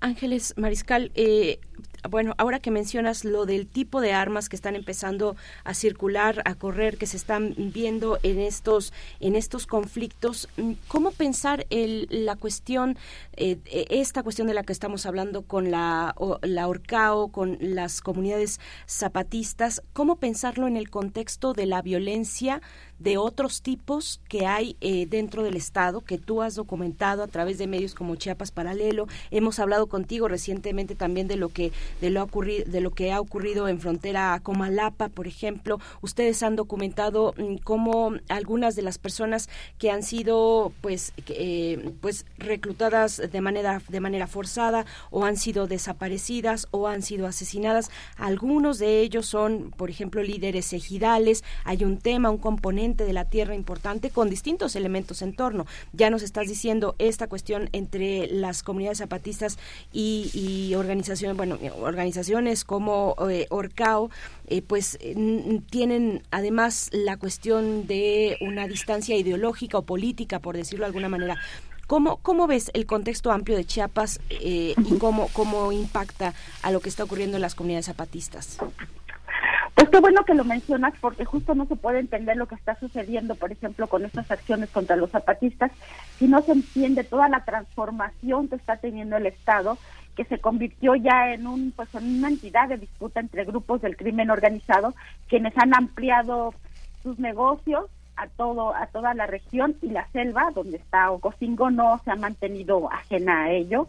De hecho, en este lugar la población ha denunciado de manera pues tímida ahorita por la presión que sienten de estos grupos del crimen organizado, cómo se han ido apoderando, por ejemplo, de pistas de aterrizaje, cómo han sometido a pobladores y cómo a la vez se ha incrementado de una manera pues muy muy clara y muy evidente y muy visual el tráfico, por ejemplo, de personas por la selva. Entonces, a la par que se está dando toda esta disputa entre grupos del crimen organizado en todo el estado y también en la selva, es que se, se ha visto esos indicios en la población de quienes no se pueden mantener ajenos a esto. ¿Cómo lo ve y cómo lo han documentado, por ejemplo, con el aumento de, la, de los pasos estos de pues de, de, las zonas de tránsito de la mercancía ilegal y de las personas que son llevadas de manera irregular. También se ha visto con el incremento de las personas que eh, están consumiendo droga, ¿no? Eso también lo han denunciado incluso a través de la diócesis de San Cristóbal. Hay un aumento increíble de, del tráfico de droga y del consumo de droga en estas en estas regiones. También ha aumentado la prostitución y los centros ahí donde pues llegan a, a consumir y donde llegan pues, otros grupos de personas al lugar. Y esto es lo que también se mueve ahí, ¿no? y a la par pues también hay que ver quién o cómo pueden acceder para la compra de armas si no es a través de estos grupos. Entonces, esta región también tiene encima esta disputa de los grupos del crimen organizado y esta ampliación del territorio de influencia por parte de estos grupos del crimen organizado y también hay que entenderlo justo en ese contexto, porque precisamente ahorita que está el periodo preelectoral, pues varias de las personas que ya están haciendo campaña han sido denunciadas como copartícipes de campaña política han sido denunciadas como copartícipes, por ejemplo, del tráfico de personas y de mercancía en esta región. Entonces, pues es evidente que también habría alguna interrelación y la intencionalidad de someter a quienes, y hay que reconocer esto, esto también, el ejército zapatista fue en un momento dado, de manera muy puntual, pues el la contención de estos grupos del crimen en la zona, la contención de prácticas como el consumo de drogas, de prácticas como el tráfico de personas, ¿no? En donde había una mayoría zapatista, pues no se permitía y de hecho no se permite incluso la venta de alcohol, pero pues esto ya está rebasando mucho y también pues tendría que ver con esta disputa y con estos intentos de minimizar la presencia de otras formas de, de vivir como son las que están planteando los zapatistas. Ah, da la impresión de que el ejército zapatista ya no le importa a nadie alrededor, ¿no? Pues sí, hay que reconocer también, y esto es un hecho, que ha visto disminuida mucha de su presencia y sobre todo que ellos decidieron en el eh, cuando pusieron un alto al fuego no hacer uso de las armas aun cuando sean provocados. Esto es algo que sí han mantenido e incluso pues que han dialogado en algunas de las reuniones que tienen porque si ellos están viendo tan sometidos o tan no sometidos sino tan embestidos por estos grupos armados pues ellos tienen la instrucción de no responder de esa manera y por eso están ahora respondiendo, pues denunciando y haciéndolo público. Pero sí, aquí es, es digamos que sí han la otra fuerza, la forma en que las otras fuerzas están actuando en los territorios, el este uso de armas, la cooptación, la venta de, droga, el, en la parte del control incluso de los jóvenes al hacer los consumidores, en fin, es mucha presión para, para el ejército zapatista y sus bases de apoyo.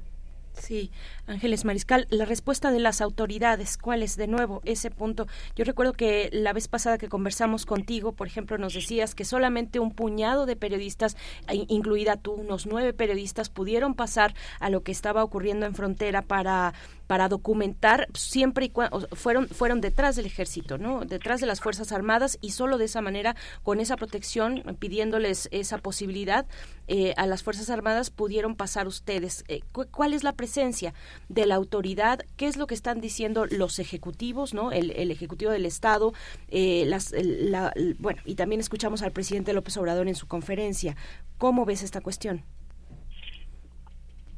En el caso particular de Ocosingo, el presidente dijo en la vez que vino el, viernes pasado que era un problema de tierra, que era un problema en, casi casi entre particulares, lo cual es quitarle todo este contexto justo del que estamos hablando, es minimizar un conflicto que tiene muchos componentes y muchas ramificaciones que van mucho más allá de lo que pueda pasar en la población. Y entonces estas lecturas simplistas lo único que hacen es dejar sola a la población. Y aquí hemos analizado muchas veces que quien está sufriendo el impacto de estas rivalidades entre grupos del crimen y de este avance de los grupos de la delincuencia y sus ramificaciones con organizaciones aparentemente campesinas, porque la ORCA no es la única organización eh, detrás de la que se disfrazan acciones de estos grupos del crimen organizado, por ejemplo, pues los deja en impunidad y minimiza cualquier otra acción, ¿no? Porque ellos pueden presentar, por ejemplo, en la zona de, la frontera, decir, nosotros somos una organización de, por ejemplo, de transportistas que dicen mucho allá, aunque detrás de ellos hay un impulso muy fuerte que los está obligando a la población a decir o a participar en cosas que incluso ni ellos quieren. Entonces sí hay como eh, en términos muy estrictos y en términos muy puntuales, un sometimiento de la población, porque ahí es muy difícil, sobre todo en las zonas rurales, decir yo no participo, o decir yo no lo voy a hacer, o decir yo no voy a estar en el plantón, o decir yo me voy a pronunciar a favor de los zapatistas, e incluso mantenerse neutral. En este contexto está siendo cada vez más difícil para la población y, y, lo peor es que es muy difícil también para ellos denunciar realmente lo que está pasando. O sea, las denuncias de lo que está pasando de fondo han sido mucho a cuentagotas en la medida en que se logran sentir hasta cierto punto seguros. Y esto es aprovechado por la autoridad para decir, pues aquí no pasa nada. Por ejemplo, las estadísticas de seguridad que vino a decir eh, pues el, el presidente fue que Chiapas está en el lugar 31 en términos de seguridad, es decir, es una de las entidades, según sus estadísticas, más seguras, donde no hay eh, el impacto del crimen, donde pues no hay crímenes de alto impacto que ellos le llaman, ¿no? Como homicidios dolosos, como estos partes de grupos del crimen. Entonces hay que ver las estadísticas que tiene el gobierno solamente como muestra de cómo se está minimizando esta situación que se está viviendo de manera muy fuerte en los grupos, en los pobladores y como también lo vimos, lo estamos viendo ahorita, cuando ya estos grupos del crimen se están llevando a trabajadores que nada tienen que ver con sus disputas y los están utilizando como rehén. Es decir, todo este discurso de que este es un lugar seguro simplemente se viene abajo cuando tú ves cómo están impactados en este caso los, los zapatistas y aquí en la capital cómo están impactados los trabajadores que nada tienen que ver y en la zona fronteriza cómo están impactados los productores, los cafeticultores, los maiceros que nada tienen que ver y que están siendo sometidos y obligados incluso hasta a participar. Las personas afectadas, eh, ¿cómo han procedido, Ángeles? ¿Cómo, digamos que para que el gobierno federal tenga una estadística así, digamos que son datos que están en transparencia, las personas afectadas han acudido a levantar estas denuncias por violencia al Ministerio Público, los homicidios han sido registrados como eso y los y las disputas por el territorio, por los terrenos que están siendo obligados a vender muchas personas y despojadas otras, ¿cómo se dirimen? ¿Cómo cuál es la evidencia pública de esos actos? ¿Hay denuncias, hay actas? ¿Se, se puede hacer una carpeta de actas? Por ejemplo, en el caso que vivimos, que estamos ahorita pues viviendo, con, que es el secuestro de 16 trabajadores de la Secretaría de Seguridad Pública, la Fiscalía en su propio comunicado dijo, se inició una acta circunstanciada, no una carpeta de investigación. Y además es por la no localización de personas y no dijo por secuestro. Ahora, al hacer esto, lo único que hace es que esta estadística no pasa al Registro Nacional de Delitos de Alto Impacto, ¿no? Es decir, Esto, si no lo corrige, por ejemplo, en el caso de los 16, simplemente no va a estar en la estadística, se va a presentar como un incidente de personas no localizadas que posteriormente pues no se sabe qué va a pasar. En el caso de la selva, y esto sí lo han denunciado de manera muy puntual, pues las personas, por ejemplo, de frontera Corozal y de Nueva Palestina, ellos están en un lugar muy aislado, esto está, esto en Ocosingo, estamos hablando de Ocosingo, están en territorios aislados y entonces ellos han tenido que acudir hasta la cabecera municipal de Ocosingo, lo cual les implica hasta ocho horas de camino, ¿no? Parte en terracería, parte caminando y parte pues en caminos normales, por así decirlo. Y al llegar allá les dicen, bueno, ¿y qué pruebas traen? ¿No? Si no hay pruebas, pues no podemos levantar más que un acta circunstanciada de los hechos, es decir, no hay una averiguación, no hay una carpeta de investigación formal. Después ellos pidieron que hubiera una su oficina de, de la fiscalía en otra comunidad que se llama Frontera Corozal, que es una de las más grandes, y ahí les dijeron, pues tienen que hacer toda una petición y tenemos que ver si hay recursos, si hay personal, y en tanto eso no suceda, estadísticamente ni siquiera ellos pueden tener, digamos, la, la, la, seguridad de que su caso va a ser registrado, de que estas denuncias van a ser registradas, porque la autoridad de manera sistemática les niega esta posibilidad y con esto pues las estadísticas son otras, ¿no? En este caso es al revés, aquí la población tiene otras estadísticas diferentes a las de la autoridad y esto se deriva en que no levantan las, no logran levantar las denuncias, ¿no? Y también pues muchas de las desapariciones es esto, la autoridad dice, por ejemplo, son personas no localizadas, no son personas desaparecidas. Y al ponerle la etiqueta de no localizadas, pues simplemente no pasan a las estadísticas y simplemente no hay un proceso de investigación más profundo. Es decir, utiliza estrategias burocráticas y administrativas para bajar estas cifras que contradicen lo que la población está viviendo. Sí, Ángeles Mariscal, qué bueno que lo que lo señalas así. Además es una diversidad de delitos, ¿no? De, delitos, no solamente el homicidio, aunque el homicidio pues tendría que tiene que ser perseguido de oficio por el Ministerio Público, pero bueno, ante las condiciones eh, geográficas de los lugares de los que estamos hablando, con esta distancia, eh, internados, estos estos poblados muchas veces en la selva, en la montaña, pues qué, qué complicado se hace, por ejemplo, que un poblador eh, pueda pueda, ir a la cabecera municipal, pueda eh, poner su denuncia, además de las, de las represalias que, probablemente temen tener. Es, eh, bueno, pues el mosaico que nos estás compartiendo, Ángeles Mariscal. Te agradecemos como siempre, eh, te deseamos lo mejor y estamos muy atentos de tu trabajo, de lo que ocurre en Chiapas, por supuesto. Muchas gracias. Muchas gracias y buen día a tu auditorio también, a tu auditorio. Muchas gracias. Gabriel Corral comenta en redes sociales el tema muy importante, ¿qué pasa con el turismo en Chiapas? Al parecer es tierra de nadie. Ese es el comentario de Gabriel Corral. Gracias, Gabriel, por ese gracias, Gracias eh, a todos ustedes que están comentando. Nosotros ya nos despedimos de Radio Nicolaita. Son las 8 con 57 minutos. Vamos, vamos a seguir aquí en primer movimiento. Les vamos a dejar con música antes del corte. Volvemos después para la poesía necesaria y para la mesa del día, eh, Los Mundos Posibles con el doctor Alberto Betancourt. Ya suena al fondo, no estamos locos a cargo de Ketama. Vamos con ello y volvemos. Gracias, Radio Nicolaita.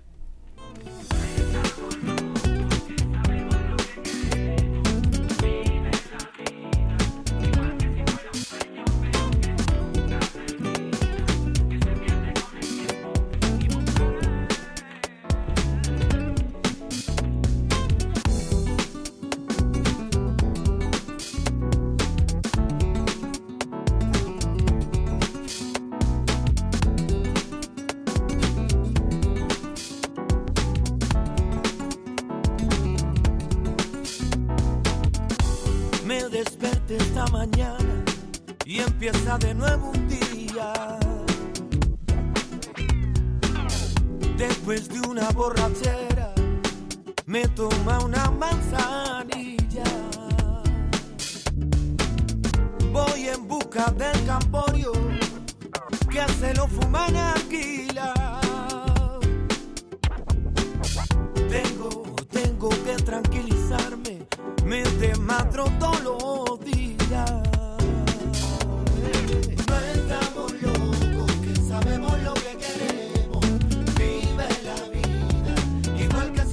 Sueño, pero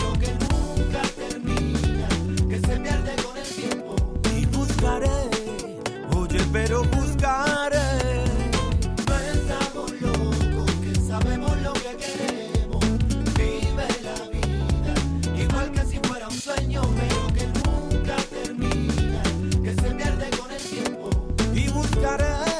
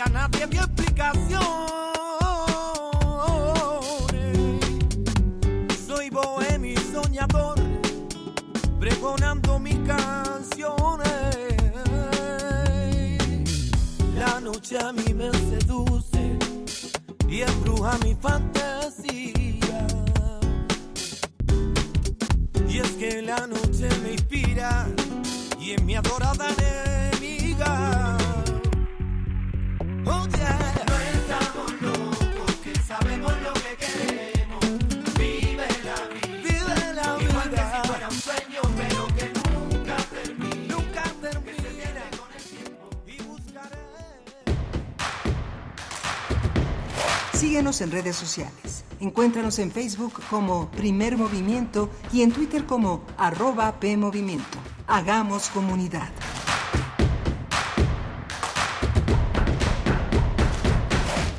Un hombre que dejó el hogar materno décadas atrás vuelve casado a compartir felicidad y fortuna con su madre y hermana, quienes atienden un hostal y realizan acciones inaceptables con la intención de reunir lo necesario para ir al país del sol y del mar.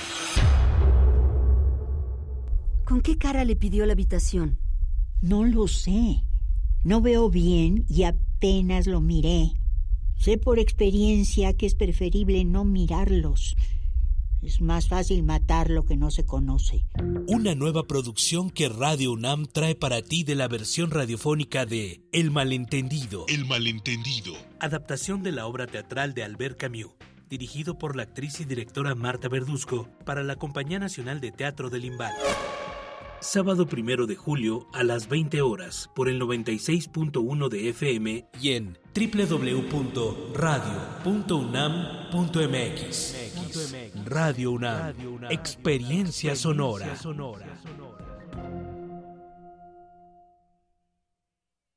Buenas tardes, ¿en cuánto tiene el kilo de carne? Buenas, en 300 pesitos, pero compró Iberdrola. ¿Y la fórmula láctea? 250 pesos, pero nacionalizó litio. ¿Y el huevo? En 60, pero construyó un aeropuerto que nadie utiliza. Bueno, ya, ya, señora. ¿Y eso de qué me sirve si no me alcanza para nada? Pues se va a quedar con hambre, pero al menos ya tiene otros datos. No podemos vivir de otros datos. PRD. En la esquina ruda las chatarras y por los técnicos la comida saludable. La comete una falta por exceso de sodio. El brócoli resiste por sus habilidades contra el cáncer. La dona enreda sus grasas saturadas contra las cuerdas y el pescado vence con sus proteínas y fósforo bueno para la cabeza y el cuerpo. Las papas fritas que incrementan la obesidad y la diabetes son vencidas por el maíz rico en vitaminas y nutrientes. Gana los alimentos saludables. Identifica los productos rudos por los sellos. Elige alimentos saludables. Secretaría de Gobernación. Gobierno de México.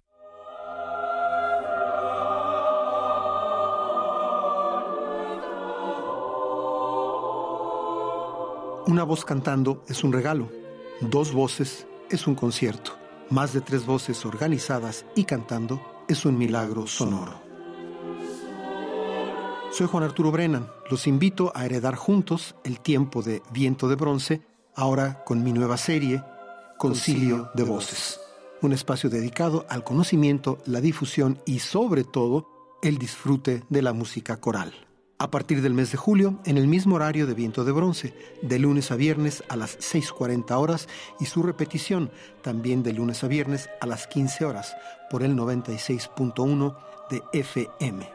Las murallas caen, los espíritus se elevan ante las voces concertadas. Concilio de voces, aquí en Radio UNAM, experiencia sonora.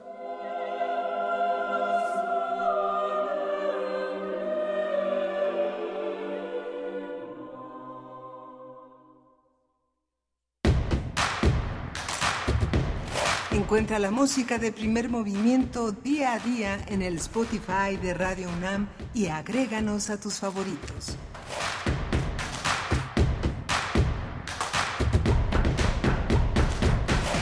9 con 4 minutos, buenos días, ya estamos de vuelta, esto es primer movimiento en este jueves 29 de junio, ya en los últimos días del sexto mes del año 2023. Les saludamos en vivo, por supuesto, haciendo radio pública, radio universitaria por el 96.1 de la frecuencia modulada y el 860 de amplitud modulada y en la web www.radio.unam.mx. Bueno, pues aquí estamos iniciando esta tercera hora de transmisión, viene la mesa del día con el doctor Alberto Betancourt. Los mundos posibles viene ya, eh, ya está del otro lado, de hecho, ya esperando el turno al BAT en esta mañana. Pero antes, antes presentar al equipo, Rodrigo Aguilar en la producción ejecutiva, Andrés eh, Ramírez frente a la consola en los controles técnicos, está también de servicio social Arad Rebollar y Miguel Ángel Quemain aquí en la conducción, en el micrófono y en la poesía en un momento. ¿Cómo estás, Miguel Ángel? Pues ya es jueves, ya este es jueves de mundos posibles, pero también es el preludio también al último día también de actividades administrativas en la universidad, ya quienes no han recibido el mail o el oficio de que ya saquen su coche del estacionamiento antes de las 12 del día, porque si no lo van a poder sacar hasta después con un oficio y tal vez con una llamada de atención. Hay que, hay que este, prepararse. Muchos de los cubículos se quedan, eh, este, eh, muchos profesores se van de, eh, de, verano a, y, se, y se van. Hay mucha actividad académica en este verano, es, es algo singular. Muchos de los estudiantes que están en los posgrados este, ruegan que por favor no los abandonen, no los abandonen y se conecten a muchísimas ponencias que hay en distintas universidades, universidades sobre todo, sobre todo en Estados Unidos y Canadá, que tienen una enorme actividad académica. Así que bueno, nosotros seguimos aquí, vamos a seguir la próxima semana, toda la próxima semana en vivo. Después tenemos preparado una, una, una selección de, de, de, programas, de, noticias, de actividades que hemos tenido a lo largo de la primera mitad del año y regresamos en la última semana de julio. Pero esta primera estamos con ustedes y la última. Las intermedias vamos a tomar un receso, pero es un receso activo. Las redes sociales estarán eh, atendidas, estarán eh, vigiladas en el sentido en el que si suceden cosas extraordinarias, pues los, lo comentaremos, recibiremos comentarios también de ustedes, así que no bajen la guardia, sigan con nosotros, seguimos con ustedes, pero el, la pausa, la pausa administrativa se tiene que dar. Sí, ya, ya inicia, Miguel Ángel, tres semanas de este periodo de vacaciones administrativas a partir del lunes 3 de julio, es decir, de la próxima semana ya. Son tres semanas y bueno, pues tú ya lo has dicho, el 17 de julio empezamos nosotros aquí en primer movimiento con las vacaciones. Serán dos semanas, eh, el del lunes 17 de julio y estaremos de vuelta el 31 de julio. Bueno, pues ya en su momento les iremos comentando, todavía para ello faltan dos semanas más. En realidad se va muy rápido, en 15 días ya tendremos nuestras vacaciones, pero la UNAM ya entra la próxima semana. La UNAM, y bueno, sí, también somos parte de la UNAM, pero estamos aquí. estamos aquí, encadenados al micrófono y con mucho gusto también con estos grilletes que son voluntarios y nos gusta mucho, la verdad, estar con ustedes y sabemos de la importancia de la presencia en un medio que, aunque eh, pues sí, es un medio universitario, no deja de ser un medio de comunicación que eh, se sujeta también a la presencia, a la presencia constante eh, con las audiencias. Bueno, pues estamos en esta segunda hora, en esta tercera hora, perdón, viene la poesía necesaria, como hemos dicho, y la mesa mm, de, del día, los mundos posibles, con el doctor, doctor Alberto Betancourt. Él ya está presente por acá del otro lado del cristal para hablar de el motín del grupo Wagner, la implosión política de la Rusia neoliberal.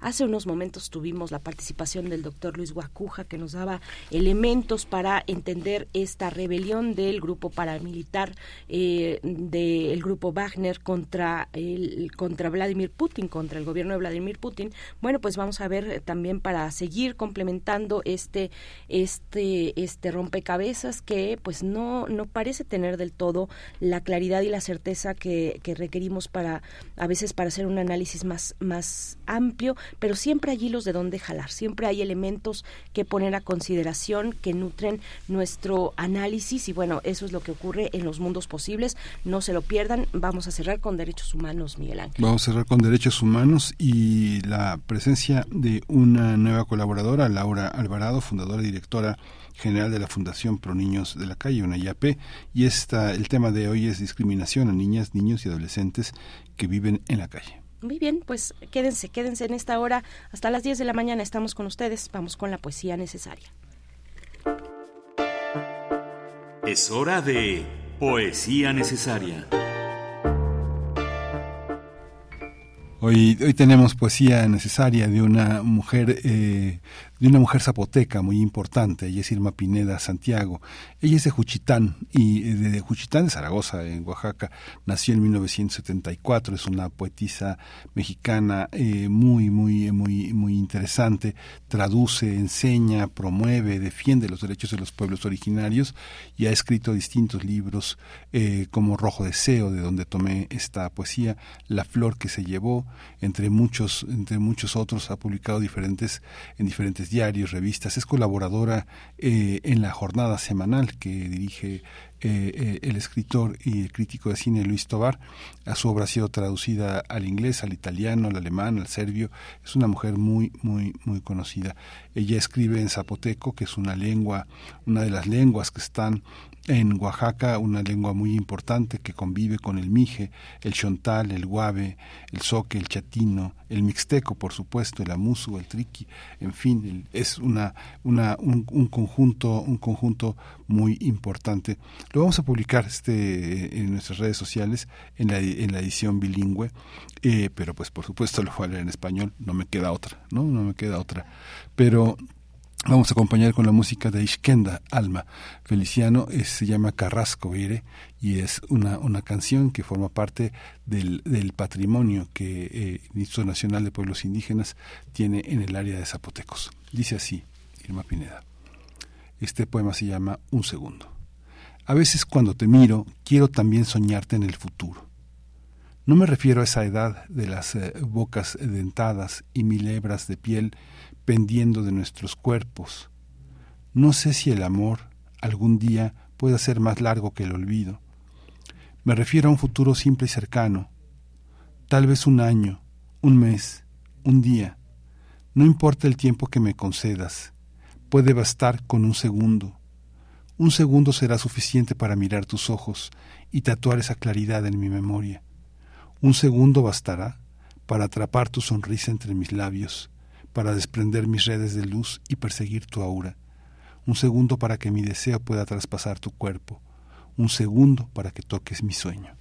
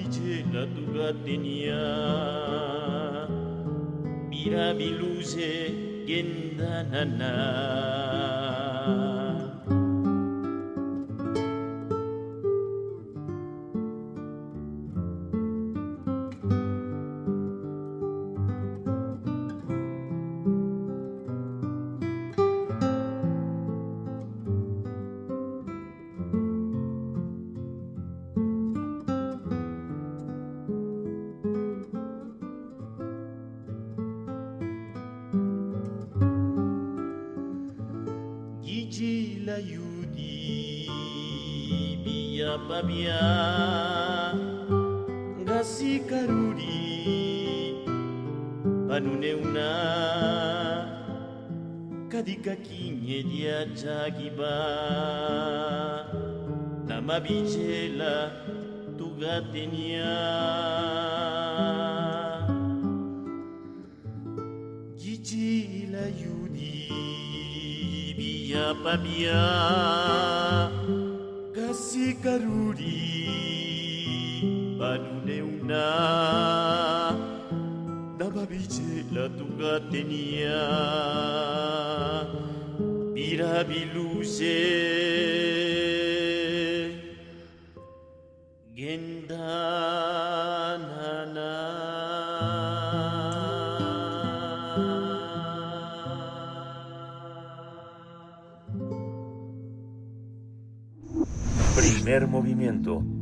Hacemos comunidad con tus postales sonoras. Envíalas a primermovimientounam.gmail.com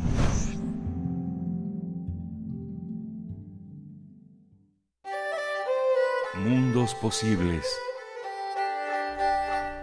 Pues ya nos acompaña en esta cabina, en la mesa del día, el doctor Alberto Betancourt, doctor en Historia y profesor de la Facultad de Filosofía y Letras de nuestra Casa de Estudios, para hablar en esta ocasión del motín del Grupo Wagner, la implosión política de la Rusia neoliberal. Así ha titulado su participación del día de hoy. Doctor Alberto Betancourt, siempre es un gusto pues tenerte aquí, además, eh, presencialmente en carne y hueso en la cabina. ¿Cómo estás? Hola Berenice Miguel Ángel, efectivamente para mí es un gran gusto poder estar aquí, saludarlos personalmente y mandarles eh, saludos a todos nuestros amigos que hacen comunidad con nosotros. Eh, es un gran placer, aunque el día de hoy vamos a hablar de un momento muy trepidante en la historia universal que nos ha tocado vivir a todos. Así es, así es. Esta cuestión, eh, pues que, que, nos deja también muchas dudas y que hay elementos que nos pondrás a la mesa para la reflexión, que es una reflexión colectiva que hacemos desde acá y que, pues, es importante dar seguimiento. Alberto Betancourt, ¿con qué iniciar? Pues mira, yo creo que el sábado pasado, en realidad en la, digamos, noche del viernes y la madrugada del sábado, el mundo vivió uno de los grandes episodios de la historia universal que tienen que ver con una profunda crisis militar y política en Rusia que en muy buena medida pues muestra el desgaste y las dificultades de una guerra que ha implicado un esfuerzo tan enorme como ha sido la ocupación militar de Ucrania. Y pues efectivamente creo que pese a su importancia, es muy difícil desentrañar lo que pasó, pero vale la pena intentar hacerlo con el mayor rigor posible.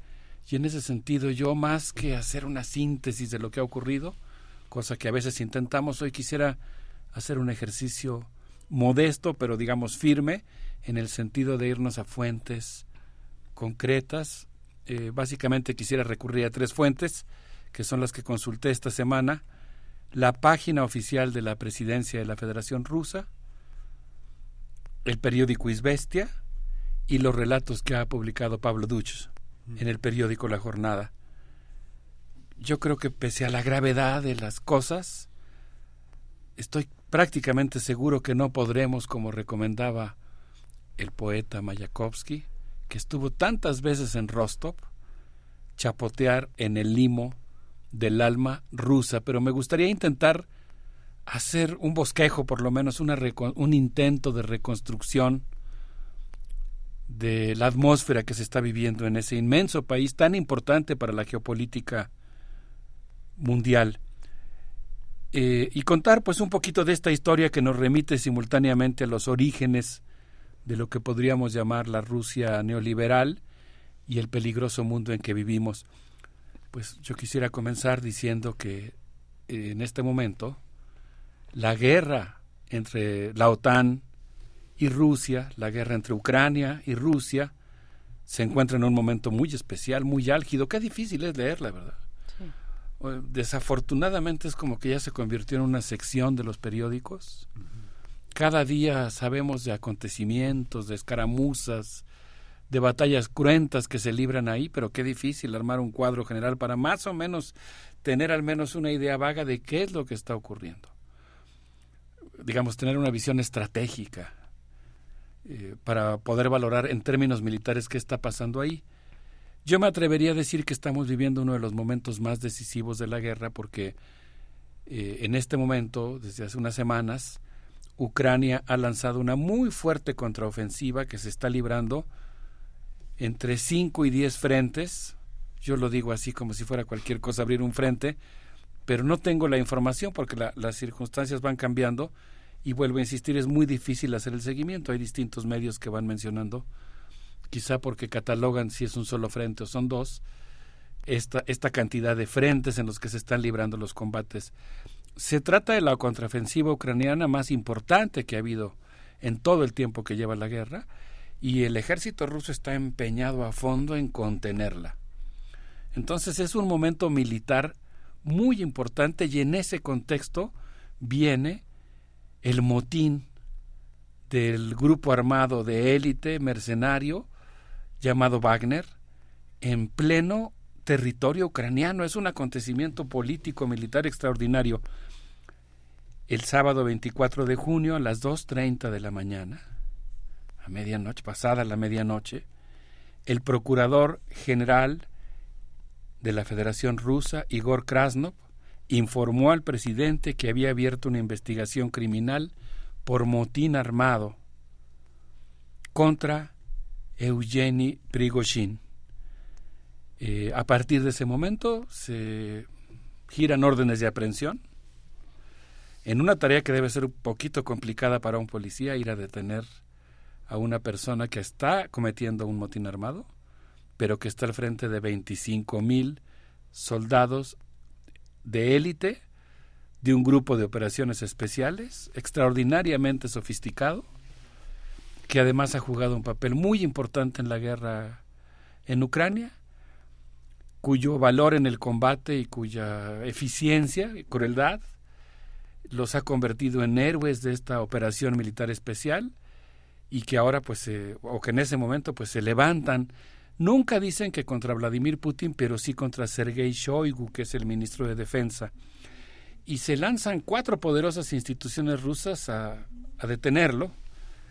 La Procuraduría General de la República la Fiscalía General de la República de la Federación Rusa, el Ministerio de Defensa, la Agencia Federal de Seguridad, en, esa institución nacida de la KGB, y eh, el, Ministerio del, el Ministerio del Interior y la Guardia Nacional. Entonces, eh, pues es una primera noticia oficial que aparece en la página de la presidencia rusa. Ocho horas después, a las diez de la mañana, el presidente de Rusia, Vladimir Putin, llamó a los ciudadanos de Rusia, a los comandantes militares, a los funcionarios de justicia y a las instituciones de seguridad a repudiar los ataques de nuestros enemigos, quienes se han lanzado a la aventura criminal de un motín armado. Eh, el presidente de Rusia saludó a quienes resisten heroicamente el motín. Dice que le consta que hay resistencia a ese acto de insubordinación porque él ha hablado personalmente a lo largo de la noche, me imagino lo que fue esa jornada, en términos militares y políticos, que él habló personalmente con cada uno de los comandantes en los distintos frentes de batalla, me imagino que es un pase de lista, ¿no? Para ver quién está de qué lado, quién se mantiene leal, quién se ha sumado a la insubordinación. Debe haber sido un momento de extraordinaria tensión, como todos sabemos, ahorita abundaremos un poco en eso, pero el grupo Wagner se revela en Ucrania, se regresa a territorio ruso, digamos que invade territorio ruso, o se regresa a territorio ruso, se instala en la importantísima, desde el punto de vista estratégico y de todos los, desde todos los puntos de vista, ciudad de Rostov, pero ese, ese es el, el nudo gordiano desde el que se está haciendo la operación militar contra Ucrania. Entonces no es cualquier cosa, es ahí, eh, ahora sí que literalmente el nudo ferroviario desde el que se, y carretero desde el que se mueven las tropas, el abasto, la logística, de una operación militar que pues es extraordinariamente complicada. Y el presidente en ese mensaje dice que los soldados del grupo Wagner que combatieron heroicamente en Soledad, en Artyomovsk y en muchos pueblos y aldeas del Donbass lucharon y dieron sus vidas por Novorosilla y que pues ahora el intento por dividirlos y por enfrentarlos con las propias Fuerzas Armadas rusas constituye una traición y una puñalada trasera, una puñalada traicionera en contra de la soberanía y del Estado ruso y pone en peligro la subsistencia del Estado ruso. Ese es el mensaje con el que, pues no digo se despiertan, se deben haber despertado muy temprano los habitantes de la, del gigantesco territorio ruso esa noche o esa mañana. Y aquí viene algo que, pues insisto, vamos pasito a pasito, poco a poco, tratando, digamos, siguiendo ese camino para tratar de esclarecer lo que ocurre. Estoy empezando por el discurso que pronuncia el presidente Vladimir Putin. Obviamente deja muchas dudas, no nos lo creemos completamente, pero es muy sintomático y es un discurso oficial. Y allí él dice algo que para mí es muy sintomático de la atmósfera política que se vive actualmente en Rusia. Él dice, este es un golpe como el que se le asestó a Rusia en 1917, cuando el país luchaba en la Primera Guerra Mundial y estaba a punto de conseguir una victoria que le fue arrebatada por lo que ocurrió en la retaguardia. Él dice en ruso, lo voy a leer obviamente cometiendo cualquier barbaridad, no povedu unello ukrali. La victoria le fue robada al ejército, no lo dice, pero se está refiriendo al ejército zarista ruso en el año de 1917. Y yo, leí el discurso en, inglés, después pues lo, busqué también en ruso, palabra por palabra, con el diccionario para tratar de entenderlo mejor. Y no me quedó claro, pero porque es, confuso el texto del discurso. Pero desde mi punto de vista, pues él está aludiendo con los acontecimientos de 1917 a la Revolución Rusa. Es lo que él está considerando una traición en el frente. Entonces, pues obviamente también está renunciando a la parte más luminosa de la historia de Rusia y uno de los episodios de lucha social más importantes del siglo XX. Eso es también algo que ilustra el carácter el espíritu político de la Rusia actual y del gobierno actual. Un gobierno ruso que ve como una traición a la revolución rusa, según podemos inferir, insisto en mis dificultades, no en este caso por el ruso, porque me pasó lo mismo en inglés, digamos la oscuridad del texto, pero me parece que deja suficientemente claro. El hecho es que a partir de este motín, pues empiezan a ocurrir una serie de cosas muy importantes. El presidente anuncia que se han tomado medidas antiterroristas en Moscú, porque las tropas del grupo Wagner están avanzando hacia esa ciudad.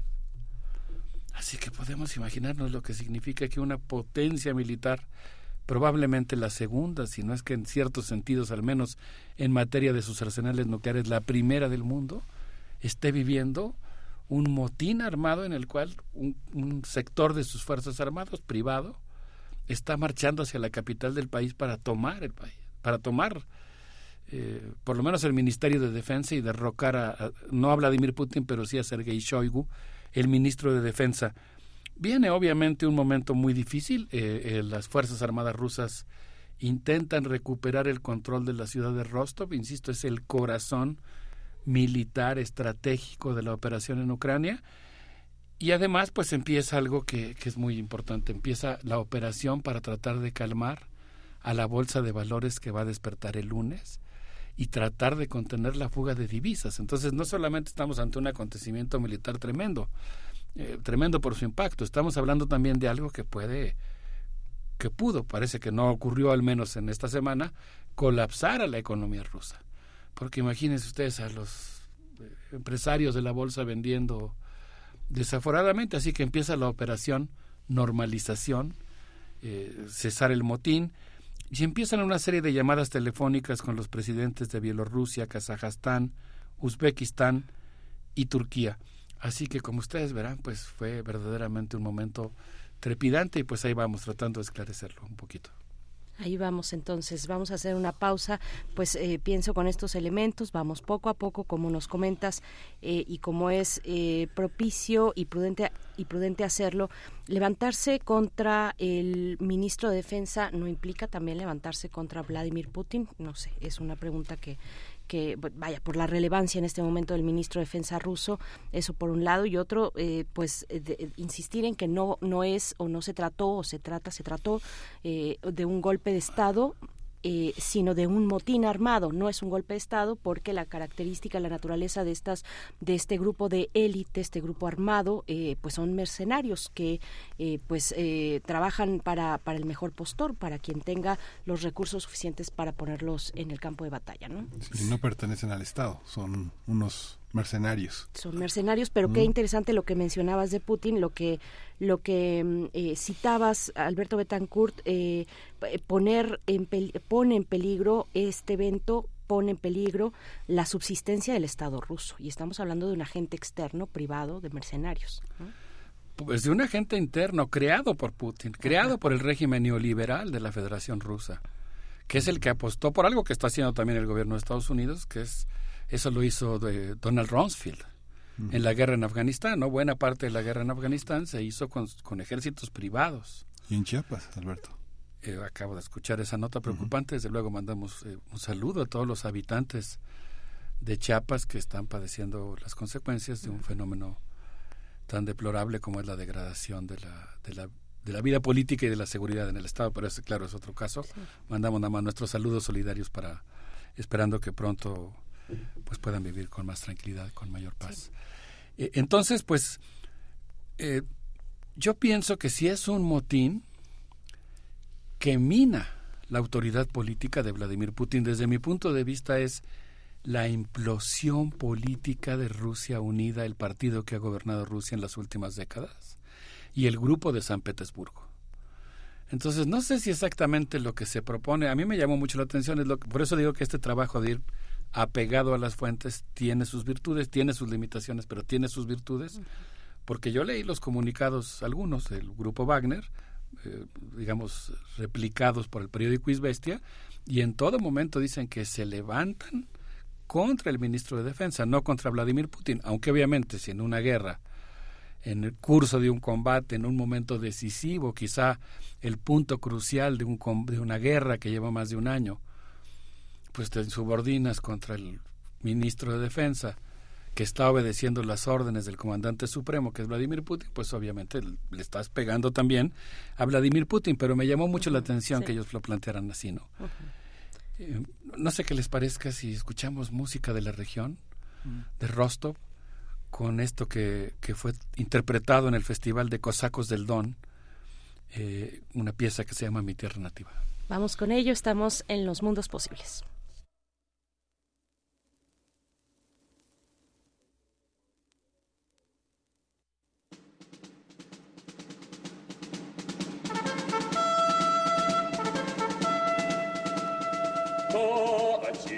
Auswahl.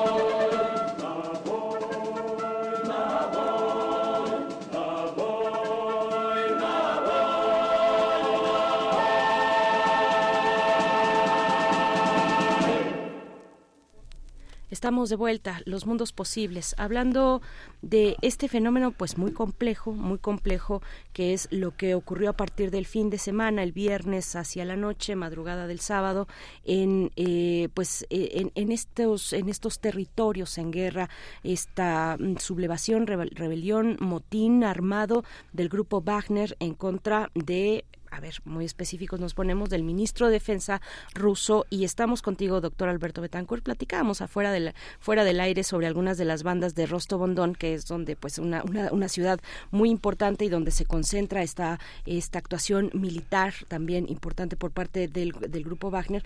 Una banda de por allá muy conocida, muy conocida en Occidente, es Motorama, una, es una banda de, eh, de post-punk. Y bueno, hablábamos un poco de esa otra parte de que también, que también tiene tiene una ciudad como Rostov-on-Don, la parte cultural, eh, por el lugar estratégico, geoestratégico que tiene también, ¿no? Pero bueno, seguimos con esta cuestión. Voy a intentar hacer algo casi imposible, pero por describir visualmente un poco dónde está Rostov, pensemos que el Mar Negro fuera una especie de ovoide, un huevo que está recostado, y si fuera un reloj en el número 2, en la hora número 2, ahí hay otro huevo más pequeñito que es el mar de Azov, el mar eh, por el que luchó Pedro I contra los turcos, ¿no? Para eh, darle una salida al, al, Mar Negro a Rusia. Ahí, ahí en esas zonas que está Rostov, es un lugar verdaderamente estratégico, muy cercano a Ucrania, está casi enfrente de Mariupol, que pues eh, todos pudimos ver la, la crueldad con la que se combatió ahí, la, la presencia de grupos eh, ahí sí ultranacionalistas ucranianos, incluso neonazis, etcétera, como los cercaron, se refugiaron en una eh, en una industria siderúrgica, combates muy cruentos, recordamos ¿no? que, que intervino la ONU para eh, lograr que salieran los civiles. Eh, Rostov está, digamos, casi enfrente de Mariupol, pero en territorio ruso. qué, qué trepidante momento, ¿no? Qué difícil esclarecer, volver inteligible lo que está ocurriendo. Quisiera señalar algo que plantea el periódico Isbestia, eh, en enero de 2023. Es, es, una cosa que pudiera parecer casi una, una cosa, una lucha en oficinas, pero en esas oficinas que representan el poder político de un país o el poder económico incluso de un país. En enero de 2023 hubo un cambio en una importante oficina rusa, una oficina que, que juega un papel muy importante en la historia universal desde la Segunda Guerra Mundial, el cuartel general de las Fuerzas Armadas rusas. Esa oficina en la que algún día despachó Stemenko, que dirigió las operaciones de liberación del territorio ruso, que estaba ocupado casi en una tercera parte por los nazis. Ahora, eh, quien se encontraba al frente en esa oficina, ya en esta Rusia neoliberal que, que considera la revolución rusa como una tradición, quien despachaba y era Sergei Surovkin.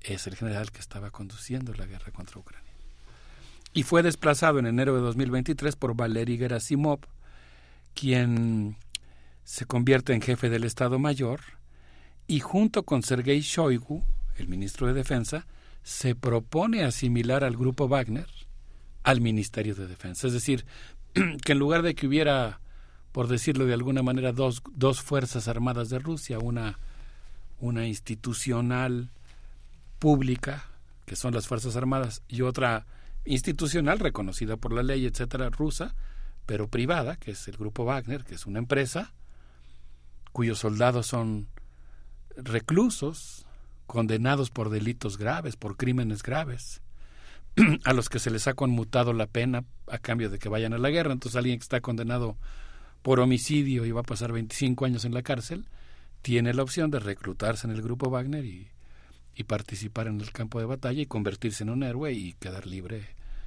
en un año. Entonces, eh, cuando se proponen, digamos, acabar con el régimen mixto de defensa, es cuando comienzan los conflictos entre el Grupo Wagner y el Ministerio de Defensa.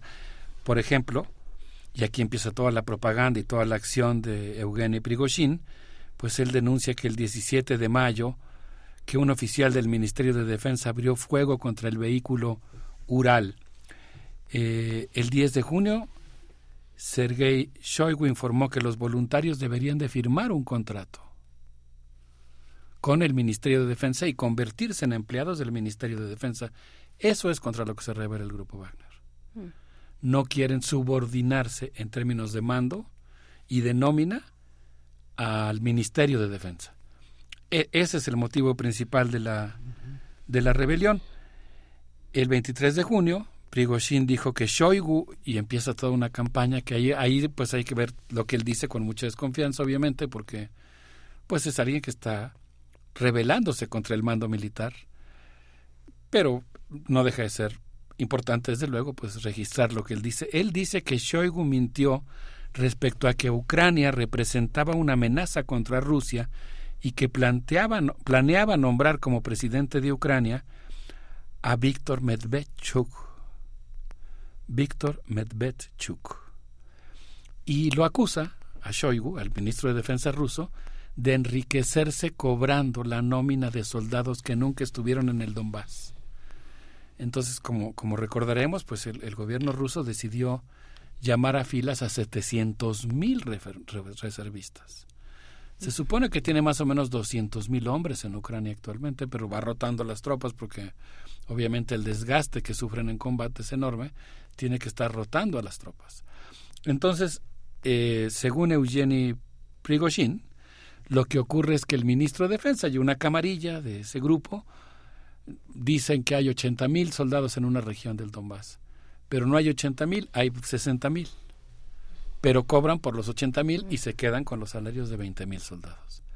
Esa es la acusación que lanza, ¿no? Esa es la bomba informativa con la que él intenta justificar la, la insurrección, bueno, la, el motín. Entonces, pues eh, ahí es donde empieza desde luego el problema. Ese mismo día, el 23 de junio, las tropas del grupo Wagner toman Rostov, avanzan desde Rostov hacia Voronezh y posteriormente eh, continúan avanzando hasta, hacia Lipetsk y se, y se detienen a 300 kilómetros de Moscú. Y aquí es donde pues eh, el alcalde de Moscú, Sergei Sobyanin, alcalde de Moscú, declara el estado antiterrorista, desaloja a los habitantes de los centros comerciales, eh, empiezan a instalarse aspilleras en las avenidas de la ciudad, pues es, un momento muy dramático. Pero yo insisto en que estamos hablando de la Rusia neoliberal. Sergei Sobyanin, por ejemplo, pues eh, que es muy amigo de un gran empresario, Bogdanov, es enemigo de, de, la diversidad sexual, acaba de prohibir recientemente, en estos días antes de lo que ocurrió, la marcha gay en Moscú, eh, se empeñó a fondo en prohibirla y posteriormente, pues, eh, bueno, y más bien, eh, y se ha mostrado, no posteriormente, sino durante su gestión, ha quedado muy claro que él ha promovido el desalojo de 5.000 bloques de vivienda, equivalentes a 16 millones de kilómetros cuadrados, para construir nuevos desarrollos habitacionales privados.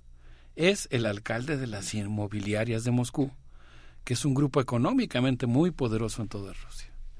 Desde luego no estoy dándole la por supuesto no estoy dando la razón ni justificando la, la, rebelión del grupo Wagner. Lo que estoy diciendo es que esta Rusia neoliberal, con sus diferentes fracciones empresariales, con sus negocios, eh, pues están de repente en este momento pues enfrentados entre distintas facciones, digamos entre distintos sectores del capital, que hicieron implosión en un momento muy dramático porque ahorita pues eh, una, una eventual guerra civil que sería una muy mala noticia para el mundo y desde luego una tristísima noticia en la historia rusa, pues implicaría no solo probablemente perder la guerra en Ucrania, sino abrir la posibilidad de que la injerencia de potencias extranjeras en Rusia se instalara permanentemente y efectivamente provocara pues una implosión del Estado ruso.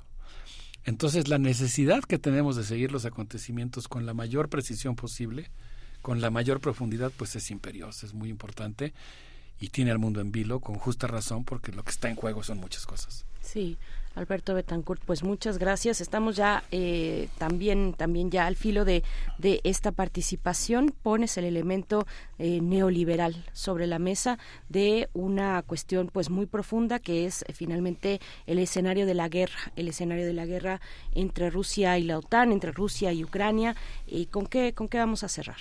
Bueno, yo pienso que, que Vladimir Putin enfrentó una disyuntiva muy difícil ante el motín porque pues tenía de dos, ¿no? O, lanzar a las, digamos, lo que correspondía legalmente, que era someter la insubordinación, arrestar a Eugeni Prigozhin, o tolerarla y entonces pues abrir un camino de negociación con las distintas facciones a costa de mostrar su vulnerabilidad. Aunque estamos en un terreno tan incierto que como, como se mencionaba hace un momento, tampoco se descarta que eventualmente haya una extensión de las acciones armadas desde Bielorrusia y que no, digamos que todo es una farsa, sino que todo pudiera tomar un curso de acontecimientos inesperado, de ampliación del escenario militar. qué, qué, impactante, ¿no? Yo les quisiera proponer que, que, nos despidamos con la orquesta del Teatro de la Ópera de Moscú, nada más y nada menos, hacia una verdadera potencia artística, con el grupo Sirin, con esto que se llama la Suite de Rostov, una ciudad a la que pues esperemos pronto regrese la paz deje de ser base de operaciones militares contra Ucrania y, regrese a su vocación de potencia cultural. Muchas gracias, Alberto Betancourt. Hasta pronto, eh, hasta pronto, no tan pronto, porque vienen ya las vacaciones, así es que estaremos contigo después. Ya nos pondremos de acuerdo y avisaremos a la audiencia. Sí, creo que el jueves todavía les voy a poder mandar algo muy fresquecito. Mm, muy bien, uy, uy, porque bueno, pues ya, ya, nos dirás contaré, es toda una aventura. Ya nos dirás tú de la próxima aventura. Gracias, eh, Alberto Betancourt. Hasta pronto, un abrazo. Hasta pronto, Alberto.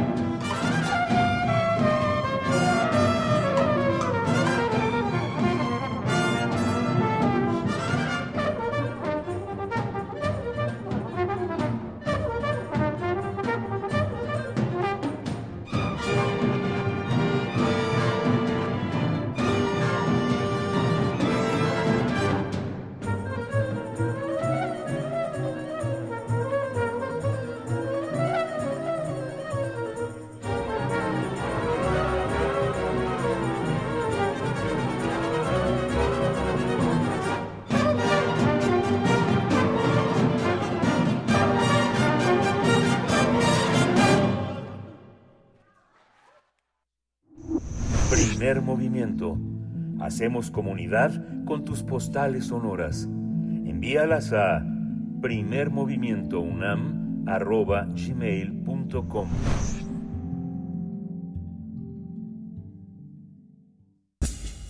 Libertad. Seguridad. Salud.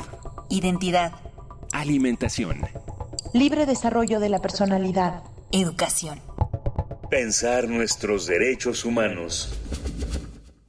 Hablaremos de los derechos de las niñas, niños y adolescentes en esta, en esta ocasión con Laura Alvarado, fundadora y directora general de la Fundación Pro Niños de la Calle IAP y también es socia fundadora de Ideas Chiqueltic, experta en participación y empoderamiento infantil y adolescente, actualmente también consejera del CIPINA a nivel nacional. Laura Alvarado, en esta primera participación tuya que te agradecemos y te damos la bienvenida con los brazos abiertos. Buenos días, ¿cómo estás? Buenos días, Berenice. muy contenta de poder estar compartiendo este espacio y proponer alguna reflexión. Gracias. Pues eh, estamos a la escucha entonces con el tema de discriminación a niñas, niños y adolescentes que viven en la calle, que se encuentran en situación de calle. Cuéntanos, por favor, Laura, te escuchamos. Eh, sí, me parece muy importante empezar este espacio de reflexión con este tema, porque sabemos, vivimos en una sociedad profundamente desigual y como en todas las sociedades desiguales, los grupos de referencia, es decir, aquellos que concentramos el privilegio, pues solemos imponer nuestras miradas y hábitos como estándar de normalidad. Esto eh, suelen invisibilizar a aquellos que no se corresponden con dichos estándares.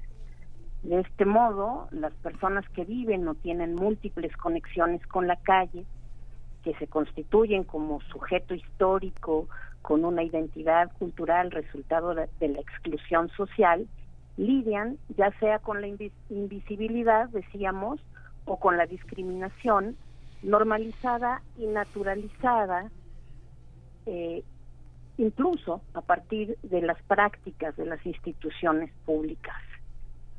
En, este contexto, los niños, las niñas, los adolescentes, se ven continuamente expuestos, expuestas a tratos degradantes, profundamente injustos, que generan la creación de estigma y rechazo social. Me parece muy importante, muy central que podamos identificar que el efecto que esto tiene en las vidas y oportunidades de desarrollo de estos niños y niñas es devastador. Creo muy importante también que podamos mirar que todos y todas nosotros podemos y debemos cuestionarnos seria y profundamente nuestras miradas construidas desde esta naturalización y que podamos también reconocer nuestros sesgos y prejuicios, porque producen daño, producen daño a la vida de niños, niñas, adolescentes. Hacerlo es fundamental para hacer posible la construcción social de paz. Nos interesa, creo yo, como sociedad, salir de estos, de estas lógicas, de, de, de, la lógica de la convivencia desde la violencia y tenemos que ir identificando cómo nuestras prácticas más cercanas, cómo nuestras miradas están produciendo violencia, están produciendo discriminación y cómo cambiarlo es fundamental para todos nosotros, para poder realmente tener una oportunidad social, colectiva, de construcción, decía, de estos escenarios en los que es posible vivir en paz, vivir en, en, esta, en esta construcción de un tejido social que hemos visto cómo se ha ido destejiendo, desdibujando y produciendo efectos terribles para todos y todas nosotros. Creo yo que esta, esta capacidad que tenemos como seres humanos de cuestionarnos y de ir construyendo nuevas miradas, de acercarnos a todo aquello que nos es distinto, que no es cercano, pero que podemos conocer, que podemos reconocer desde esa desde esa posibilidad de acercamiento a, a estas personas como tales, a estos sujetos de derecho, es fundamental. Creo que lo que tiene que cambiar en nuestra sociedad no son solamente los discursos, creo que cada vez más se habla de derechos, cada vez se habla mucho más eh, eh, eh, en este sentido de los sujetos de derecho, pero nuestras prácticas distan mucho de estar cercanas a la práctica propiamente de los derechos. Así, la invitación que yo hago eh, en este espacio, en este momento que tengo esta posibilidad, es justamente a cuestionarnos muy profundamente cómo estamos viendo, desde dónde vemos, cómo se han construido esos prejuicios que producen un daño a los niños, a las niñas, a los adolescentes, porque vemos con mucha frecuencia este trato eh, displicente esta manera en la que muchas veces las personas, en vez de, pensar cómo podemos favorecer el desarrollo, el cuidado, la protección de los niños y las niñas. Estamos pensando cuando los vemos cómo quitarlos de la escena pública, cómo quitarlos de la calle, que pues es el lugar donde viven y donde sobreviven y que no lo no lo hacen por una elección, lo hacen porque en esta desigualdad no hay otras alternativas para ellos y ellas. Eh, este es el, el, tema que quería posicionar, que quería compartir con ustedes y eh, escucho sus, sus comentarios.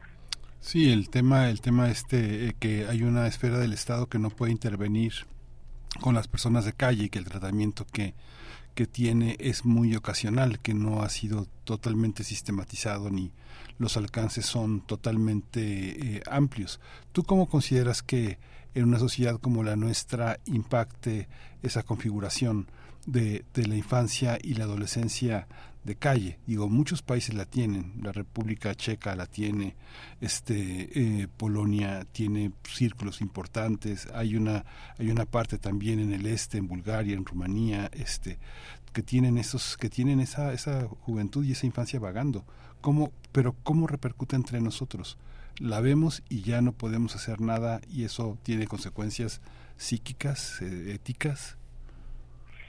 Por supuesto, eh, decía y, y, me parece muy relevante eh, eh, esta esta cuestión de, de pensar que la, las infancias no son, eh, como decir, una responsabilidad únicamente del padre, de la madre, que muchas veces también está teniendo que sortear con situaciones de muchísima presión social, económica, en su contra. Y socialmente tendríamos que tener una mirada de mayor responsabilidad, de corresponsabilidad en, en la protección y en la promoción de los derechos de todos los niños y todas las niñas en nuestro, en nuestro país, en nuestras ciudades, porque no hacerlo tiene un costo social muy alto. No hacerlo nos deja eh, en, en una condición en la que muchas de las cosas que nos preocupan, eh, la inseguridad, eh, las preocupaciones incluso de las clases eh, sociales más privilegiadas, pues se ven afectadas. Yo creo que es muy importante no rendirnos, no pensar que no se puede hacer nada. Se tiene que hacer una política pública que realmente esté armada para poder hacer una restitución real de los derechos. Creo que en este en esta tarea también hay que reconocer que el Estado no está solo, que no puede solo y que estamos las personas que trabajamos en la sociedad civil dispuestas y listas a contribuir, pero se necesita generar también en ese sentido comunidad, se necesita generar una conciencia colectiva por el bien de las niñas, de los niños, de los adolescentes y generar entonces sí círculos virtuosos que abren estos espacios de, de, de posibilidad. Eso es lo que me parece que es muy importante. Pues te agradecemos, Laura Alvarado. Aquí inicia este diálogo contigo, con la audiencia. Eh, muy importantes los mensajes que nos dejas para la reflexión esta mañana. No creamos que nada puede cambiar. Hay que generar comunidad eh, y revisarnos también como un grupo de referencia. Me, me, gustó mucho ese, ese término que utilizaste, grupos de referencia, los que marcamos cierta pauta, los que tenemos privilegios en mayor o menor, eh, en menor medida. A veces le decimos privilegios a lo, a lo que son derechos, ¿no? por ejemplo, pero en una sociedad tan desigual, pues se, se, se, se, muestran como eso, como privilegios, cuando lo que tienes es el derecho de tener un, un techo eh, sobre tu cabeza, de tener una vivienda. Bueno, en fin, estaremos contigo uh, en compañía tuya en este espacio en adelante. Eh, te agradecemos que así sea y bueno, nos encontramos en 15 días. Gracias, Laura. Muchísimas gracias, Miguel Ángel y Berenice. Hasta, Hasta pronto. Con esto cerramos la emisión de hoy yo creo que nos vamos a ir con música todavía 9.58.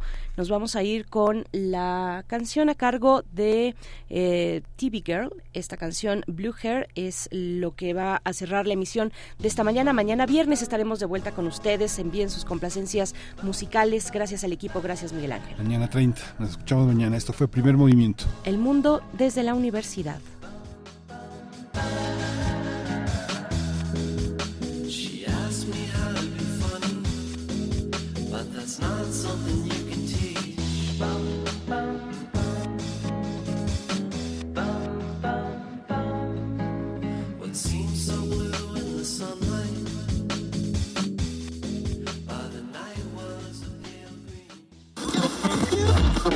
Radio UNAM presentó Primer Movimiento.